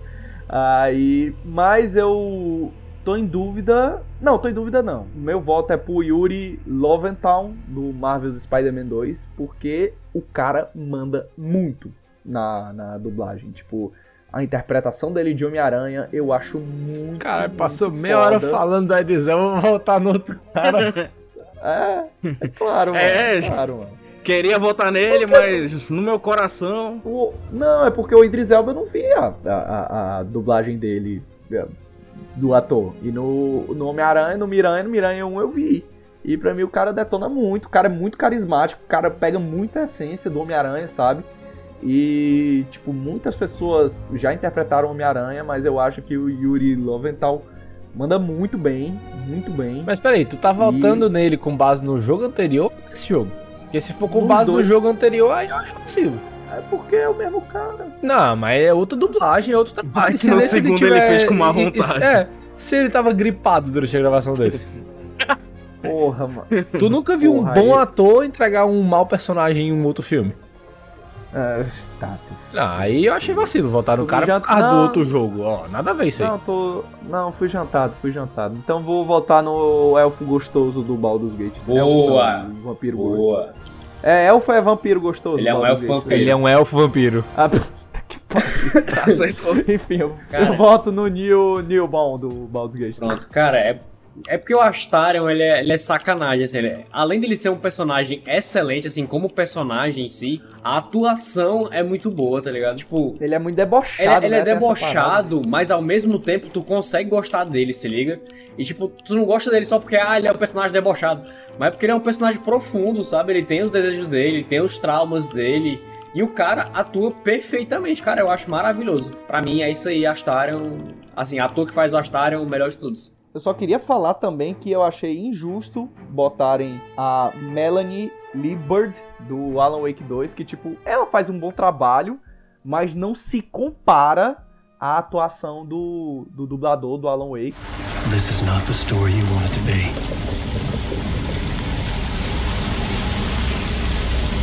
This story will eat you alive. This story And monsters wear many faces. E, ah, e fica aí curiosidade, galera. O, o ator do Alan Wake não é o mesmo cara que faz a voz dele, Ué? sabe? Tipo, são, são duas pessoas diferentes, entendeu? Então é dublado. Então, tipo, o dublador do Alan Wake é até um cara mais é um cara mais velho e tudo, mas ele dá um show, mano. Ele dá um show de atuação, sério. Então, eu acho que era pra ele estar indicado e não a Melanie, que faz a Saga Anderson, que é uma personagem que eu adoro, mas o Alan Wake, em termos de atuação, é muito melhor. É, né? A única mulher indicada e o cara quer tirar. Muito É zangado. foda, a lacração no mundo dos games, cara, tá pegando aqui. Alan Woke. O cara tá zangado. Alan Woke. Alan Woke. Caralho, aí fudeu. Quando vai jogar Homem-Aranha 2? Nunca, irmão. Nunca. Nunca vou jogar esse jogo. Sabe por quê? Sabe por quê? Primeiro, o protagonista é preto. Já estão lacrando. As pessoas estão lacrando. Aí, fui clicar na tela lá de loading entre uma fase e outra, tela preta. Eu não gosto. Essa galera do mimimi da lacração, essa cultura woke. né? O Venom é preto. Porra, esse Alan Wook é foda. Alan. Ah, galera, só pra, só pra deixar claro, la- lacração dos games é, é a cabeça da minha pomba, viu? Muita papinho de, de reaça do caralho, só pra deixar claro pro, pro, pros ouvintes. Cara, ó, minha opinião é que assim, eu acho que eu não vi muita coisa da saga, então eu não posso comentar. Também não vi muita coisa do Idris Elba, também não vou comentar sobre ele, e nem do Yuri Lowenthal no Spider-Man 2. Eu acho que o Cameron Monaghan no Star Wars Jedi Survivor, ele faz um trabalho muito legal, mas não acho que tá no nível do Ben Starr, que faz o personagem principal de Final Fantasy XVI, que é o Clive, e também não tá no nível do Neil Newborn, que faz o nosso querido elfo vampiro sexy Astarion. Entre esses dois, eu fico muito balançado, porque eu acho que o Astarion é muito bom, mas eu não eu não tinha ele na minha party por muito tempo, sabe? Eu usei ele muito pouco até o Ah, momento que eu joguei. Jogou errado, gente. Entendeu? Então, é porque é porque ele meio que fazia o papel que eu já fazia, entendeu? É, tu era de Rogue, né? Eu não era de rogue, eu era de bardo, mas tipo assim, Ah, ele, é, é, ele é bom com é. É, faz é, sentido. é, entendeu? Carisma, lockpick, destreza. Então, hum, pra mim não, não fazia muito sentido usar ele. Uhum. Por esse motivo, e apenas por esse motivo, eu vou votar no meu querido Clive Rossfield, Ben Starr, porque, tipo assim, as emoções que ele passa através da voz no personagem são muito foda. E eu acho que assim, o jogo vacila um pouco em às vezes não é ter desincronia e não é ter expressões faciais ruins, não, não é isso, mas eu acho que às vezes a voz do cara tá entregando até mais do que o que eu tô vendo na tela, sabe? Em relação às emoções. Clássico de jogo japonês, viu? Não nem mentir. Eu É, não, senti pois isso é. no 7 Remake também, mano. Pois é. Então, assim, por, por mais que isso aconteça, Clive é um personagem que eu tô adorando jogar com ele e, tipo, conhecer a história dele. Eu ainda não terminei a história de Final Fantasy XVI, mas eu devo ter. Acho que já tô mais da metade. E eu tô adorando, assim, muito, muito mesmo. Então eu vou votar no Ben Starr como Clive Rossfield de Final Fantasy XVI. Quem será que eu vou votar? Quem será que eu vou votar? Eu acho, muitas das categorias estão ficando na mão do U, viu? Que isso? É porque eu tô Res- sempre ficando por responsa. último, né? Que? Né não? Responde. Mas tá, do- próximo- tá, tá dois pro Baldur's Gate e um pro Final Fantasy.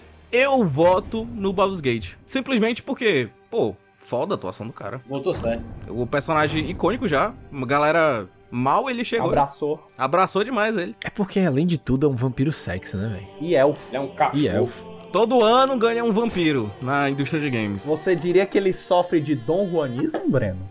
Não, não, ele é de boaça. É de boas. É boas. É, mano. Pois beleza, pois então Neil Bon. não, Como é? Neil Neil Bon. Neil Bon. É Nil, Caralho, Bom. nome difícil. Bom Bom. Neil Neil Bon, que, que é o Astarion e Baldur's Gate 3 é a melhor atuação de 2023 pelo Bootleg Simulator. Just when you think your day can't get any stranger, you end up traipsing around an impossible looking shadow dimension. Honestly, just once, could we end up somewhere normal? Do próximo.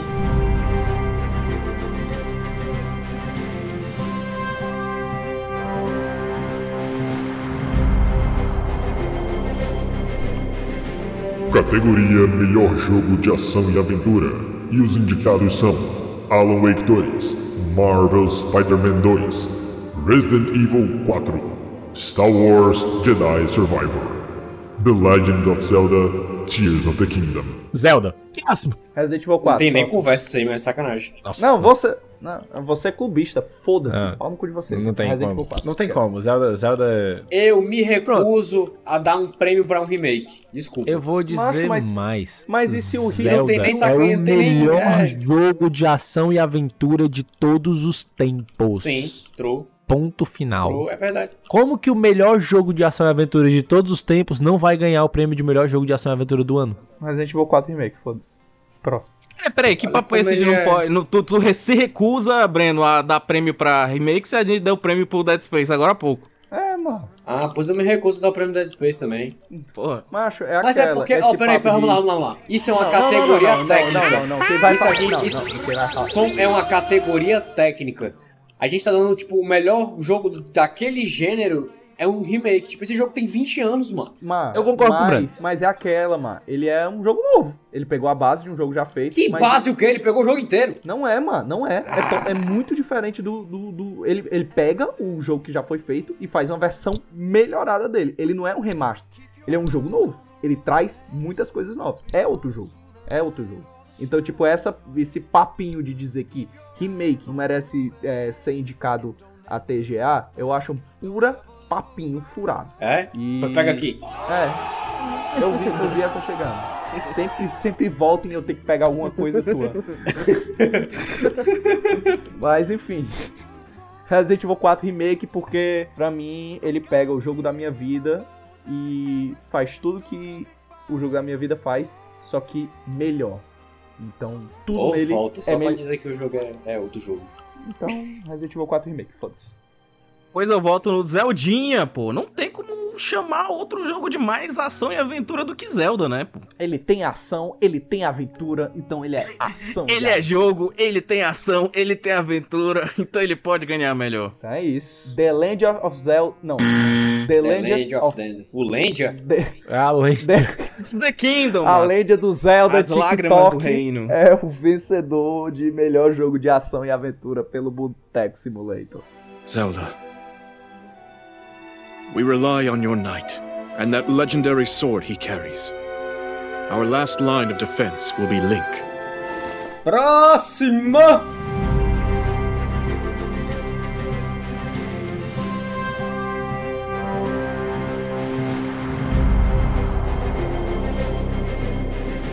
Categoria Melhor Narrativa.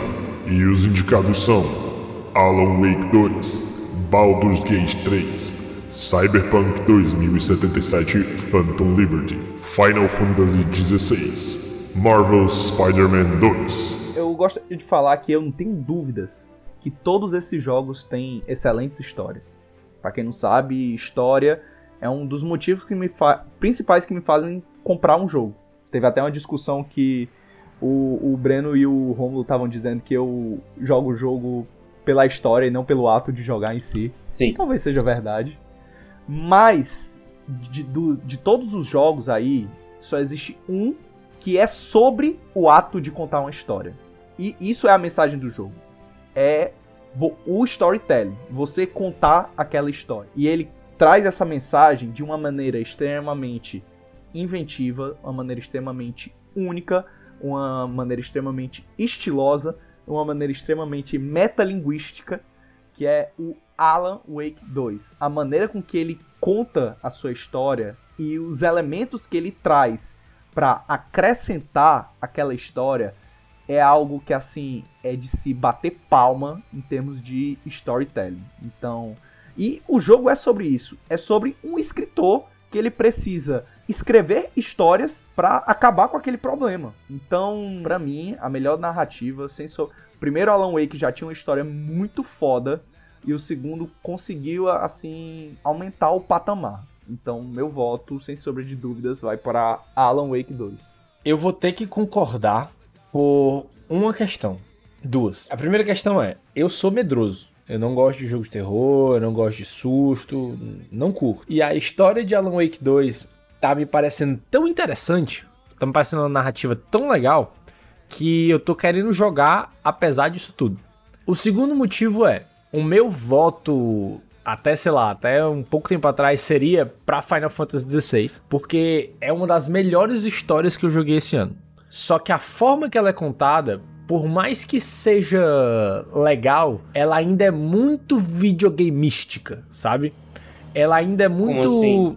Ela, ela ainda é muito tipo assim: as cutscenes avançam a história e o gameplay até tem uma conexão com a cutscene, mas quebra um pouco. Tá entendendo? Aham. Tipo assim, o, o andar da o história. de é- história é, nas cutscenes. é, o. Não, principalmente, mas assim, tem muita coisa da história que é contada em sidequest. E são sidequests extremamente chatas, sabe? É tipo assim, sidequest de ir no, do ponto A ao ponto B, falar com um NPC no ponto B e voltar pro ponto A, sabe? Sei. E aí isso avança a história, tipo assim, em vários momentos da história tem, tem algumas sidequests que você faz, que você vai do ponto A ao ponto B com um NPC aleatório te acompanhando, e aí você avança a história com esse NPC aleatório, sabe? Só que é uma sidequest meio meio paia, sabe? Assim, meio. É, um, é quase como se fosse assim: a gente só tá botando isso aqui para você ter essa conversa com esse NPC, entendeu? Sei. E então isso me deixa um pouquinho frustrado. Mas assim, se eu fosse pegar a melhor história, para mim seria a de Final Fantasy XVI, porque é uma história sensacional. Eu mandei recentemente 10 minutos de áudio pro Breno falando de um pedacinho da história do jogo, mas Bom por pedaço. conta. É só um pedacinho pequeno mesmo. Mas por conta desses fatores que eu disse e o quanto que eu tô interessado na história de Alan Wake 2, o meu voto vai pra Alan Wake 2. É, eu preciso dizer que eu volto em Alan Wake 2 pelo puro hype que eu tô de jogar desse jogo, sabe? Tipo, sei que a história é maravilhosa. Joguei um pouquinho do Alan Wake 2, joguei o 1, joguei bastante de Control. Então, assim, eu tenho muita vontade de entender como é que funciona todo esse o Remedyverse e e de como a história do próprio Alan Wake se desenrola, sabe? Porque assim, eu curto muito os jogos da Remedy e acredito aí, confio no potencial da galera. É, eu só queria rasgar um, um pouquinho de seda também pro Cyberpunk 2077 Phantom Liberty, porque simplesmente a história da DLC é bem melhor que a história do jogo base. Muito mais interessante, os personagens, assim, você se afeiçoa mais aos personagens do Phantom Liberty. E eles trouxeram um elemento muito foda, na minha humilde opinião, que foi um- trazer uma história de espionagem nesse universo cyberpunk, sabe? Então você consegue ver referências de outras coisas na história, como Fuga de Nova York, como o próprio Matrix, mas você vê que é, a galera da CD Projekt pegou essas referências e trouxe a identidade Cyberpunk 2077. Então essa parada da espionagem no universo de Cyberpunk foi algo que foi muito bem a calhar. A história é muito bem contada e ela tem uma vibe bem 007 mesmo, a ponto que nos créditos tem aqueles créditos a lá 007, sabe? Que tipo, vai aparecendo os nomes, mas é todo estilizado e tem uma música, sabe? Sei. Então, assim, o enredo do Phantom Liberty é muito foda, mas não supera o do Alan Wake. Pois eu voto no Baldur's Gate 3. É certo que o Alan Wake já ganhou aqui pela votação, mas o Baldur's Já Gate 3 ganhou. tem Tan, todo tan, tan. o potencial Já de ganhar ganhou. melhor na narrativa, porque simplesmente que jogo pode ter melhor narrativa do que um jogo que você praticamente pode controlar sua narrativa inteira, né? Inteira não, mas bastante dela. Então, cara, todo o potencial também pro Baldur's Gate ganhar, porque é sobre narrativa, né, o jogo. É, eu, eu confesso que eu não- votei muito assim no, no Baldur's Gate porque acho que seria eu votar no mesmo jogo não sei quantas vezes. Mas eu acho que a narrativa do Baldur's Gate ela é boa justamente pela questão de você poder mexer nela, se liga? O quão maleável ela é. Porque a história em si ela é relativamente simples, mas como você interage com ela é outra putaria, sabe? Ah, era o que eu ia perguntar. Tipo, se fosse um jogo linear, sem as escolhas, a história ainda teria um peso? Ela seria uma história legal, ela não seria uma história excelente. Ela não, ela não, ela não é uma premissa de maneira alguma, mas ela não é tipo, porra, história zona. Ou pelo menos assim, eu não li textos dentro do jogo e tal. Assim, o que se apresenta da história pra mim ali é tipo, pô, uma história legal, interessante. Mas eu acho que é muito mais interessante o fato de você poder fazer ela de gato sapato do que qualquer outra coisa, sabe? Maleável, como tu mesmo disse. Tu pode fazer muito o que quiser com o teu próprio personagem e o mundo vai Aham. reagir. E é uma complexidade muito grande do estúdio pra poder conseguir fazer uma narrativa desse nível. É muito texto, é muita gravação, é muita coisa, são muitos detalhes. Então eu acho que ele também tem todo o potencial aí de ganhar. Apesar que, né, nosso voto aí ficou pro Alan Wake 2. É, meu filho, Alan Wake 2, o jogo com a melhor narrativa de 2023 pelo Boteco Simulator. I write to escape. Every word is a step forward.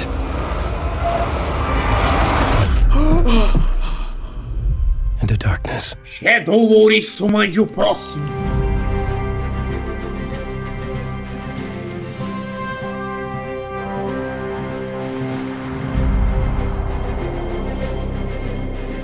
Categoria Melhor Direção.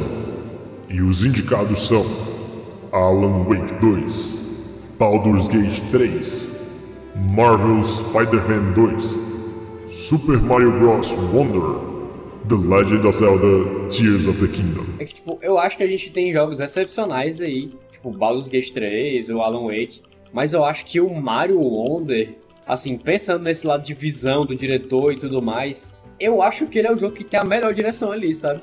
Porque ele é um jogo que ele traz alma. Sabe quando um jogo tem alma?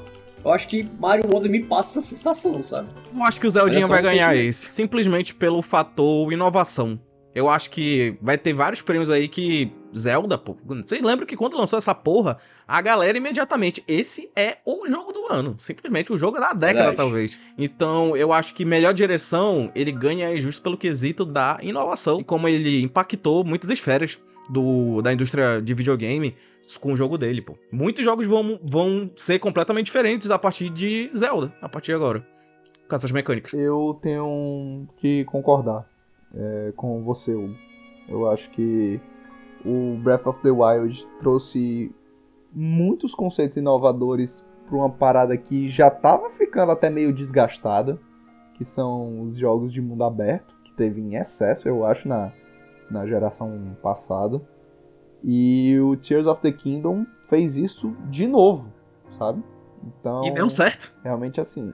E deu certo. Então, eu acho que a maneira com que ele, ele, ele pega o jogo e aí mistura a mecânica com o mundo, com a história e tudo isso se correlaciona de alguma forma, sabe? Tipo, tudo isso que eu tô falando de, de tudo, tudo andar casadinho, tipo, o Alan Wake faz isso muito foda. Até umas coisas que ele faz de maneira única, mas o Zelda realmente assim trouxe revoluções. O Zelda é basicamente uma aula de robótica na- no colégio, pô. Vai- Toda a parada que Total. você Que é entende aquela- ali. aquele- aqueles robôs de aqueles robôs de Lego, se liga? É, pô, é bem isso mesmo. Eu acho que é isso, mas eu volto no Zelda também. Eu, eu fico bem dividido entre Baldur's Gate e Zelda, pelos motivos que vocês falaram sobre Zelda, sabe? Porque eu acho que eles também se aplicam a Baldur's Gate da mesma forma, sabe? Eu, eu, eu fico pensando, tipo, na dificuldade que deve ter sido dirigir um jogo como Baldur's Gate 3, sabe?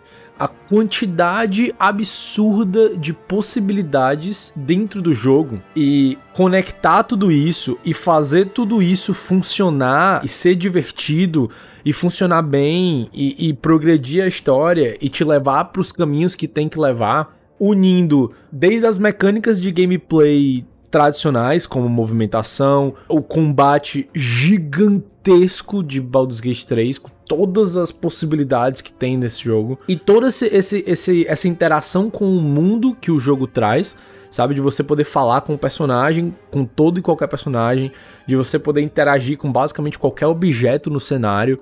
Até essa questão de, de inovação dentro do, do- do- da direção de um jogo, sinto que são pontos positivos fortíssimos pra Baldur's Gate 3, sabe? E da mesma forma, isso se aplica ao Zelda. Todas as novas mecânicas de como resolver problemas, de como criar situações que instiguem o jogador a ser criativo, por mais que tudo seja solucionável com uma ponte, você pode ser o quão criativo você queira dentro desse jogo pra solucionar algum problema, seja o problema atravessar do ponto A ao ponto B, ou vencer um inimigo, ou escalar uma parede, ou pegar um item, ou enfim, o que quer que seja. Eu, eu acho que é muito difícil essa, essa escolha, entre esses dois jogos principalmente, mas eu vou ficar com. Eu vou ficar com Zelda por conta do próximo jogo, por conta do próximo voto que eu tenho pra dar ainda nesse episódio. Ih, Sem spoilers. Rapaz, então, The Legend...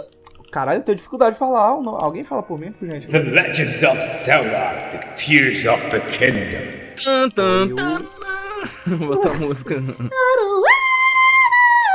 É a melhor direção de acordo com o Boteco Simulator de 2023. But Link, I am not sure you'll be able to stop him.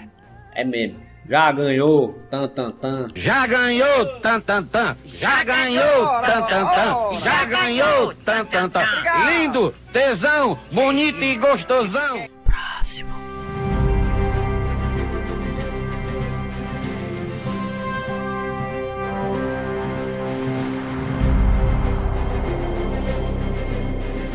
Categoria Jogo Mais Aguardado de 2024. E os indicados são Final Fantasy VII Rebirth, Hades 2, Like a Dragon Infinite Wealth, Star Wars Outlaws e Tekken 8. Cara, eu diria Hades 2. Hades 2 também, pô. Daí, pra mim, Hades 2. Hades 1 é foda, puta que pariu, jogo foda do caralho. E- Esse aí é, é puro pessoal, entendeu? Não é esse, ah, eu acho que vai ganhar. É tipo, eu acho que Não, esse é tem que ser pessoal. qual é o seu. É o, qual é o seu jogo mais aguardado. Nenhum desses cinco jogos são jogos que eu tô, tipo, muito aguardando, sabe? E é porque não tem o GTA 6, né? Gastaram Ainda tudo esse ano, né? Gastaram tudo esse ano. Assim, tem três jogos aí que definitivamente se destacam pra mim, que são Final Fantasy VII Rebirth, que eu quero jogar ainda o- a parte 1 pra poder jogar ele, mas putz, Pelo amor de Deus, eu tenho muito interesse em jogar, porque enfim, né, um jogo extremamente importante, relevante. Hades 2 também me interessa muito, porque eu gostei muito do primeiro Hades, só que eu sei que é o tipo de jogo que eu não jogo tanto. Eu, eu nunca fui o cara que vai até o final e fica lá fazendo várias e várias runs pra terminar e liberar tudo e tal de- desses Acho jogos. depois então... que eu derrotei o pai pela primeira vez, puta que pariu, eu fiquei tão feliz. Pois é. Então, assim, eu, eu- Por mais que seja um jogo que eu vou jogar com certeza, eu não diria que é o jogo que eu tô mais aguardando pro ano que vem. E o terceiro é o Star Wars Outlaws, que. Tudo que eu sei sobre esse jogo é o único trailer que saiu. E que me empolgou muito pra o, que trailer é pode. irado.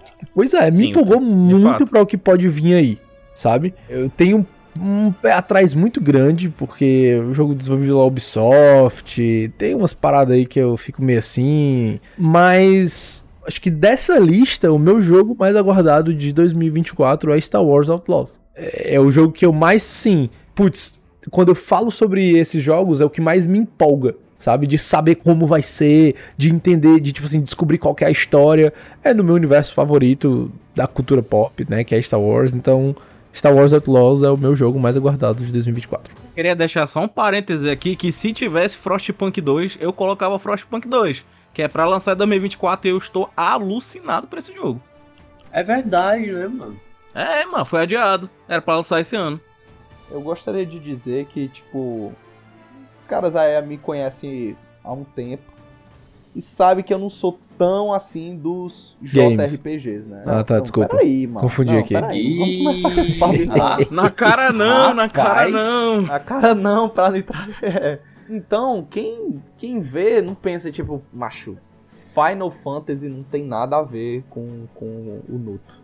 Só que, bicho, quando eu joguei o remake do Final Fantasy VII Remake, o remake do Final Fantasy VII Remake, mas o Final Fantasy VII Remake, que era tipo, tipo o Tu seguinte, tá rindo aí, mas um Final dia vai Fantasy ter, VII tu sabe, né?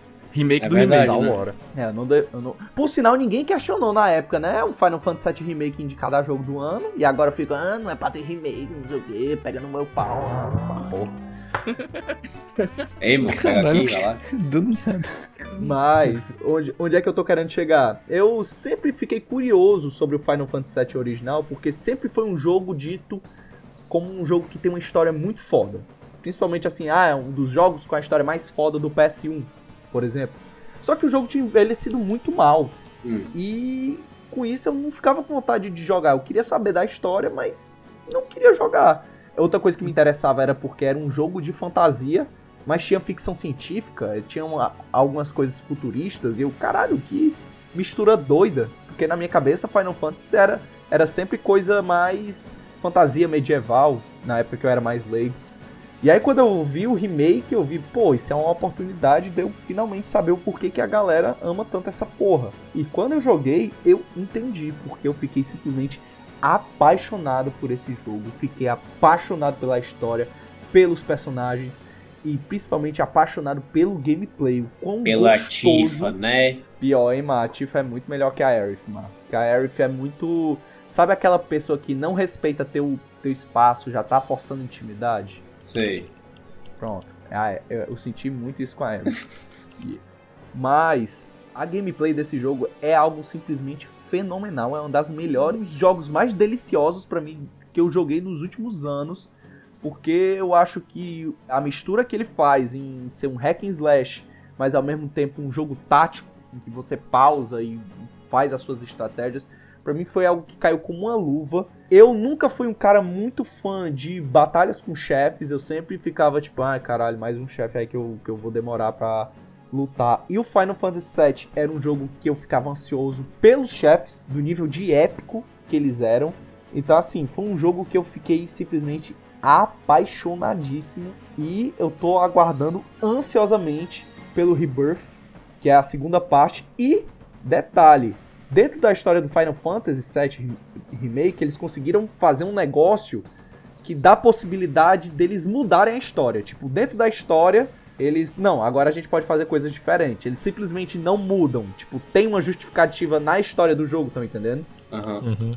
E eu Tipo acho que Mortal isso Kombat. é foda porque aí. Eles fizeram um Rebirth retcon institucionalizado. Não é bem um retcon, mano. É tipo. Só um reboot. É tipo um Não, retcon. Não, é um retcon. Não, não é um retcon, mano. É um, é, um- é um, é um, tipo, um personagem do jogo que permite com que a história que a gente já conhece do Final Fantasy VII original possa ser mudada. Por causa Deus de- Ex Um Machina aí, né? personagem é um personagem retcon. Qual é o nome dele? Retcon Charles. Não, Charlie o nome dele é tipo assim, Retmus com Nexus, sabe? Retmus Não, um Transformers, porra. Mas, não, só pra finalizar, então, tipo assim, o Final Fantasy VII Rebirth, ele tá chegando como, tipo, as pessoas sabem o que esperar e ao mesmo tempo não sabem. Porque o final do 7 abriu a possibilidade de haver mudanças drásticas na Eita, história que a gente já conhece, entendeu? Então, Aham. assim, apesar de já saber o que esperar, eu ainda tô com aquele ar de, de que vai vir surpresa. Então, sem sombra de dúvidas pra mim. É, e é o único jogo que eu tô cogitando comprar um PS5 pra jogar, é o Final, Final Fantasy VII Rebirth. Rapaz. Romulo já disse que não me presta pra jogar, então o jeito vai ter que ser eu comprar um. É, mas eu não acredito nesse negócio de emprestar videogame de console de mesa, não, mano. Tá doido? É um negócio Eu muito fiz- caro pra eu botar numa mochila e entregar pra pessoa. Eu já fiz isso uma vez com o meu amigo Rodrigo. Alô, Rodrigo. Que na época do The Last of Us Part 2, que tava muito caro. Ele queria muito jogar também, mas não tinha o PS4. Aí eu cheguei, macho, bora rachar o jogo. E aí eu zero, te empresto meu console, tu zera e depois tu me dá de volta. Meu e Deus. deu certinho. Zero problema. Zero pro- Mas também era uma pessoa que eu confiava muito. Ah, eu Talvez acho o que- não eu fiz confie isso tanto também. em mim. Não, eu não confio nem um pouco em ti. Mas eu acho que a questão. eu fiz isso com The eu Last acho que a of Us questão Part aí 2 é também. que, tipo, The Last of Us Part 2 lançou o quê? Tem 3 anos, né? 2020, 2020 É. foi? 2020. Teu PS4 já tinha quantos anos de, de luta? É. Uns 6? 4. 4. 4. É.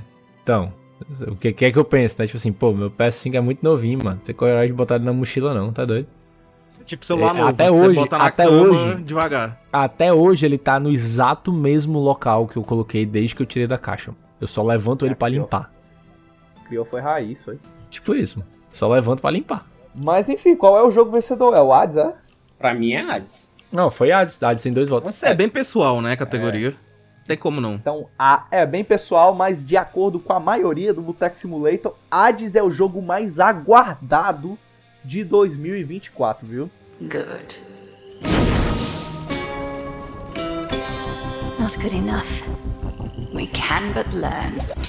And the greatest teacher is out there. Now go. Death to Kronos. Enquanto vocês estavam falando aí sobre os jogos que vocês estão aguardando e tal, eu fui dar uma olhadinha na lista de jogos que tem pro ano que vem. E macho, assim, pouquíssima coisa. Tem alguns, alguns Gastou títulos. Foi. Tem alguns títulos que, que me chamam muita atenção. Como, por exemplo, tem o novo Grand Blue Fantasy, que é jogo de anime. Tem o Persona 3 Reloaded, que é basicamente o remake do Persona 3. E o Persona 3 é tido como o melhor Persona, né? Então é uma coisa que também Aham. me chama um pouco a atenção. Mas assim, tirando esse, putz, eu acho que o jogo da. Acho que o jogo da Peach tá marcado pra ser ano que vem, sabe? E assim, a Valid é uma coisa que também tá marcada. O, o Hellblade 2 também é uma coisa que tá, tipo, pro ano que vem. Mas é aquela história, são jogos que estão. Espera-se que eles saiam ano que vem, mas não tem data, não tá nada garantido. É, Que esse ano teve muito essa jogo porra do jogo ano. Não, essa porra do jogo não vai sair, mano. Esses jogos, tipo, ano que vem não tem jogo, não. É porque esse ano foi, sei Vai lá, ter, foi bom, confia. cara. A comparação é Esse ano foda, teve né? tanta coisa, mano. Não, eu sei. Não, esse ano foi, foi. Tipo assim, esse ano é, é absurdo. No ano que vem não vai ser como esse ano. Mas. mas, tipo. Pois é. Mas o ano que vem, assim, tem muito jogo pra sair. Tem muito jogo que tá, tipo. Não tem data, mas deve sair ano que vem, sabe? Os jogos estão sendo desenvolvidos há muito tempo, mas é. Tipo assim, pô, galera, Silk Song pode sair ano que vem, sabe? Tem. Pode tem... sair, quem sabe. PA tá? pode Não, pois ser que é. saia. Pode ser que, Eu, mas. eu, macho, eu, nem, eu sabe. nem, nem penso mais nesse jogo, sério mesmo. Se eu vou ver um dia, lançou o Silk Song, eu vou me acabar de jogar. Aguarda o TGA, Até que esse dia chegue. Aguarda o TGA. Eu acho que é tipo a pira que 2024 vai ser a ressaca, né? De 2023. Sim. Foi tanta coisa absurda, mas que Exato. realmente assim, até pra a gente conseguir jogar as coisas de 2023, aí Total. a gente vai usar 2024. É melhor não pra ter isso. jogo ano que vem mesmo, não, mano. A gente faz É verdade. 2020 2023 Tá proibido, tá proibido a partir de agora lançar jogo, indústria. É. Segura, Até segura o tudo. boteco terminar. E diante de tudo isso que a gente falou, que venha o próximo. Próximo!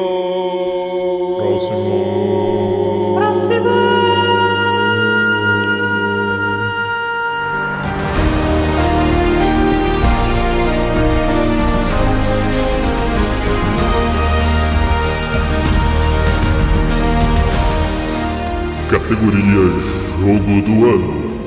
E os indicados são Alan Wake 2, Baldur's Gate 3, Marvel Spider-Man 2, Resident Evil 4, Super Mario Bros. Wonder e The Legend of Zelda Tears of the Kingdom. Eu queria começar que eu não vou ser clubista.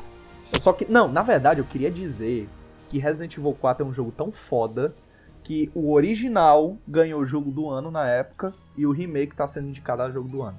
É, isso Só é foda mesmo. Mas eu. Mas tu eu já concordo. sabe, né? Mas tu É já sabe, né? marmelada, é marmelada. Mas Eu queria dizer também que Marvel Spider-Man 2 não merece estar aqui e só tá porque a Sony tem uma cota de indicação pro jogo do ano. Tu só tá falando isso porque tu tá repetindo o que a galera do DN me falou. Não. Nem é. Tá expondo as nossas fontes. Eu, É não, sim. nem é. Eu acho que Final Fantasy XVI merecia, merecia muito mais estar aqui, por exemplo. Hum, entendi, entendi, entendi. É aquela, pra mim, tipo assim, o que eu vi do Homem-Aranha era. Ele parecia ser um jogo muito foda, muito competente, mas ainda tava na pira do mais do mesmo. Como, tipo assim, eu senti, por exemplo, com o God of War Ragnarok. Não sei se vocês pensaram. É, total. Realmente. É, o God, mas o God of tô Ragnarok foi muito isso, né? Tipo, inclusive acho que foi a principal crítica a ele. É, tipo assim, era um jogo extremamente competente, mas era mais do mesmo. Eu acho que a gente pode ir direto, né? Não, não tem muito o que dizer. Assim, Alan Wake 2, excelente. Excelente jogo. Se ganhasse, pode ser que ganhe. Mas se ganhar, eu não vou dizer que, tipo assim, ah, nossa, não merecia, porque realmente é excelente. É. Resident Evil ganhar, 4. tá certo também. É, Resident Evil 4, não. Não, Não vai ganhar. Não, não, e não é o melhor jogo do ano. Tipo assim, se ganhasse, aí eu, aí eu ia ficar, eu ia dar chilique. Porque não é. Tipo assim, os outros jogos da lista são realmente melhores do que ele. Ia xingar muito no Twitter. Eu acho que ele merece estar indicado, mas ele realmente. Ele não merece estar indicado e ele ganharia no ano fraco. Exato. Ano que Ganharia vem, por exemplo, ele, ganha- ele provavelmente ganharia. Volta aqui ano que vem pra gente tentar de novo. Ano que vem, Resident Evil 4, parte 2. Super Mario Bros. Wonder é. Vou, vou dizer um negócio aqui. É possivelmente o melhor jogo de plataforma 2D que eu já joguei na minha vida. Oi. Certo? Moral, hein? Possivelmente. Impressionante como, como tipo, rec- recente. é, jogos recentes têm se tornado jogos da sua vida, Romulo. Tem, tem mesmo. Tem mesmo. Porque, tipo assim, comparado, Ah, eu- fala. comparado com todos os outros Marios 2D que eu já joguei, o único que disputa com Mario Bros. Wonder é Super Mario World. Tipo assim, todos os Oi, outros. nem o E Galaxy? aí eu gostaria. Não é 2D? Ah, foi mal, foi mal. Tô falando dos 2D. Perdão. Tipo assim, Super Mario Bros. Wonder é, tá sendo um negócio mágico pra mim. Sabe assim? Toda noite eu tenho jogado um pouquinho antes de dormir, ou um pouquinho assim, em algum momento. E, macho, é, é inacreditável o quanto que esse jogo é, é divertido. Tipo assim, esse jogo, ele, ele representa pra mim o, a coisa mais importante que todo e qualquer videogame tem que ter. Tem que ser, que é divertido. Sabe? Esse é um jogo que ele é divertido do começo ao fim. E, e todas as partes que. Tipo assim, se tu quer atingir as paradas mais difíceis do jogo, ainda é divertido fazer isso. Não, não chega a ser aquela coisa, tipo, meio maçante. É realmente diversão o tempo inteiro. Não é grind. Mas ele não é o melhor jogo desse ano. E ele também não é o segundo melhor jogo desse ano. Pra mim, E qual é o segundo? o segundo melhor jogo desse ano Zelda TikTok. É Zelda TikTok. Caralho. Ei, eu queria dizer que é impressionante porque eu e o Hugo aguentamos por um ou dois meses. Os dois aí falando que Zelda Tears of the Kingdom é o melhor jogo que eu já Os joguei. dois, na a é internet jogo da- inteira falando essa porra desse jogo é a melhor coisa já criada, puta que pariu, eu vou cagar na Meu calça, irmão. meu Deus. Total, era, naquele era, tempo ele era mesmo. Ninguém. era nesse nível de. É, Nem. que eu falar. Ninguém. Não, ninguém, nem Esperava. os próprios criadores esperavam que Baldur's Gate 3 seria o que Baldur's Gate 3 foi esse ano. Nem a Larian Studios esperava por isso. E isso é declaração deles, certo? Porque Baldur's Gate 3, meus amigos, é diferente de tudo que eu já vi na minha vida. O jogo é diferenciado mesmo. Eu queria, eu queria falar que, tipo assim. Primeiro, pra quem não sabe, Baldur's Gate é uma série muito antiga de RPGs de computador que antes era desenvolvida pela BioWare da do Mass É, Effect, só o primeiro, Dragon só o Age. primeiro, né? Segundo não? Eu acho que o segundo não foi, não. Momento checando. Eu tô, tô conferindo já. aqui. Vai. Peraí. BioWare, BioWare. Pronto. O primeiro e o segundo foram feitos pela BioWare e foi uma franquia que ficou adormecida, até porque a BioWare foi atrás de fazer outras coisas. Aí, pelo que eu vi, a Larian, que é um estúdio que fez o Divinity, né, que são RPGs mais tradicionais, comprou os direitos de Baldur's Gate e aí da da BioWare. E aí a partir disso, não, não sei se foi da BioWare ou então da Não, não, eles não compraram os direitos. Eles, eles, tipo assim, eles conseguiram um acordo, uma licença pra desenvolver um jogo de Baldur's Gate. De de Sequência, D&D, né? Então, tipo assim, quando falaram que ia ter o Baldur's Gate 3, eu, tipo, ah, nem dei bola. Eu, beleza, aquele jogo das antigas, RPG, tipo, bem famoso da época, mas, tipo, foda-se. E aí passou um tempo, o Rômulo principalmente tava mandando muita notícia de coisa de Baldur's Gate que ia ter no jogo. E toda tava, notícia o Nuto dizia: Acredito nisso não. Isso é mentira. Era, Isso é, é, isso é era, papo. era. Isso é só É, papinho. papo pra, pra gerar hype, aí quando vê, não é tudo isso. E eu tenho que admitir que eu fiquei realmente impressionado que tudo, tudo que eu questionei era verdade. Os caras entregaram. E, na moral, pra uma empresa entregar quase tudo que ela prometeu no mundo dos games hoje é raro. Serviu, viu? Tu é doido, mano. Serviu Eu só não vou dizer que Então, eles entregaram 100%, porque quando o jogo saiu, o ato 3 estava ainda meio, meio quebrado, assim. Ele não, não rodava É, eu confesso direito. que teve uma vez que eu tava no ato 3, que eu fiz coisas, aí eu encontrei um NPC depois e ele falou comigo como se eu não tivesse feito essas coisas. E o meu personagem, tipo, meto fé, é isso aí mesmo, tô ligado. É, não teve aquela parada que, tipo assim, o jogo era tão, o jogo era tão foda, tão foda que outras outras publishers, Lembro. desenvolvedoras ficaram Sim, putas com tava- isso, tava não teve tipo, essa Não, isso aí é absurdo, não tem como É. fazer isso não. Exatamente, não, tipo assim, teve todo um, um away, Discussão, Chororô, um debate. pré, durante e logo depois do lançamento do jogo, porque era tipo assim, não, galera, é, é muito absurdo o tempo que eles tiveram, não sei o que, não, isso aí não dá pra fazer não. Loucura, né, pô, loucura. Então, cara, assim, não tive ainda a chance de jogar. Por que não Porque, quis? tipo, tá na. Tá na conta porque de tinha outras prioridades, mas, mas tá na minha lista. Provavelmente vai ser o jogo que eu vou jogar em 2024. Mas sem sombra de dúvida. E considerando tu, vai levar o ano todinho pra jogar. É, total. Mas, E, assim, diante de, de tudo que eu vi, de tudo que eu presenciei, eu diria que, pra mim, o jogo do ano vai ser Baldur's Gate 3. Olha aí, rapaz. Era pra eu ser clubista, mas aí eu tô sendo Pedro Nuto razão, não emoção. Funcionalista, Olha é isso aí. Se fosse na emoção, era Resident Evil 4 e pau no cu de todo mundo. Mas aqui a gente tem que falar na razão, meu amigo. E com a razão falando, meu voto é Baldur's Gate 3. Boa.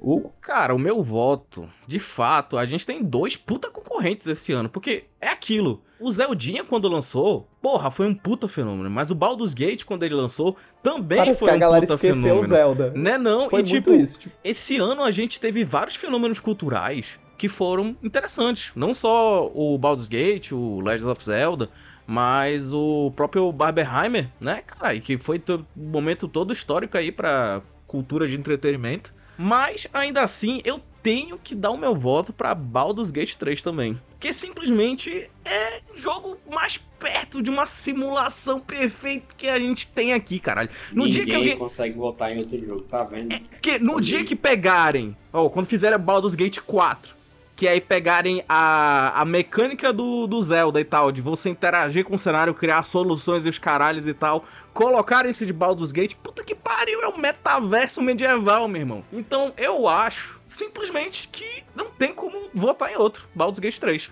E sabe uma coisa que eu, eu, eu tive nesse site agora? Os dois jogos mais cotados, assim, pra serem jogos do ano, são jogos que mais dão liberdade ao jogador. Não é, a rapaz? ele, Fica na aí. teoria, faz, fazer o que ele quiser. Então, Fica aí o empresas- aprendizado pras empresas, né? Isso É, fala tipo, muito é sobre o sempre bom- futuro do jogador, pô, de sobre os jogos, né, pô? O futuro do videogame é muito sobre liberdade também. Tipo, é, bom uma, uma, um, um jogo linear, não- faz mal a ninguém, mas um jogo que te dá esse nível de liberdade é algo assim diferenciado. Coisa Liberdade de acima de- personalização, liberdade né? acima Tipo, de cada tudo, pessoa tem liberdade sua acima de todos. É, é, é, tá maluco? Mas, e, e só. E só pra, tipo, encerrar o, o, o que eu tenho pra falar sobre Baldur's Gate é porque, comparado com os outros estúdios, a Larian é um estúdio pequeno, né? Sim. Então, assim, vendo a Larian do lado de gigantes da indústria e, tipo assim, pra muitas pessoas, ela que vai ganhar de lavada, porra, velho, eu, eu tava cobrando festa da firma todo dia se eu trabalhasse na Larian, porque merece, viu? E a galera Não. deve ter trabalhado, viu? Tu é doido. Aham. Mas dá pra ver que eles trabalharam bastante, mas tinha paixão ali, né, pô? Porque, porra. Sim, com Mas, não, não, Um não. jogo aí, feito com aí eu vou, fa- eu vou falar. Todos esses jogos, aí pra mim, sem exceção, são jogos que você vê o amor, a paixão que a galera tem, sabe? Hum, por, por aquilo. Porque, por exemplo, eu não vejo paixão, me desculpa, galera, mas eu não vejo paixão, por exemplo, no Starfield. Entendeu? Eu sinto que muitas coisas, apesar de ser um jogo que é interessante, e tudo, mas eu sinto que muitas coisas são feitas de qualquer jeito. Talvez seja carinho.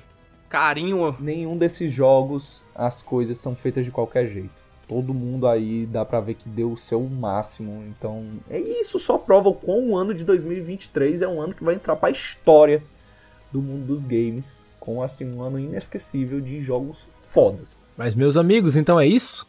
É isso. É isso. É isso. Tá resolvido? Tá definido? É ele? Tá, tá cravado. Está cravadíssimo. É ele. Baldur's Gate 3 da Larian Studios é o melhor jogo de 2023 pelo Boteco Simulator e é o jogo que vai ganhar o prêmio de jogo do ano na The Game Awards 2023. Vamos ganhar. Sobe a música, DJ! I'll tell you a story, true soul. My life was dismantled piece by piece. And when I tried to buy it back, it cost me everything. I must finish what I started.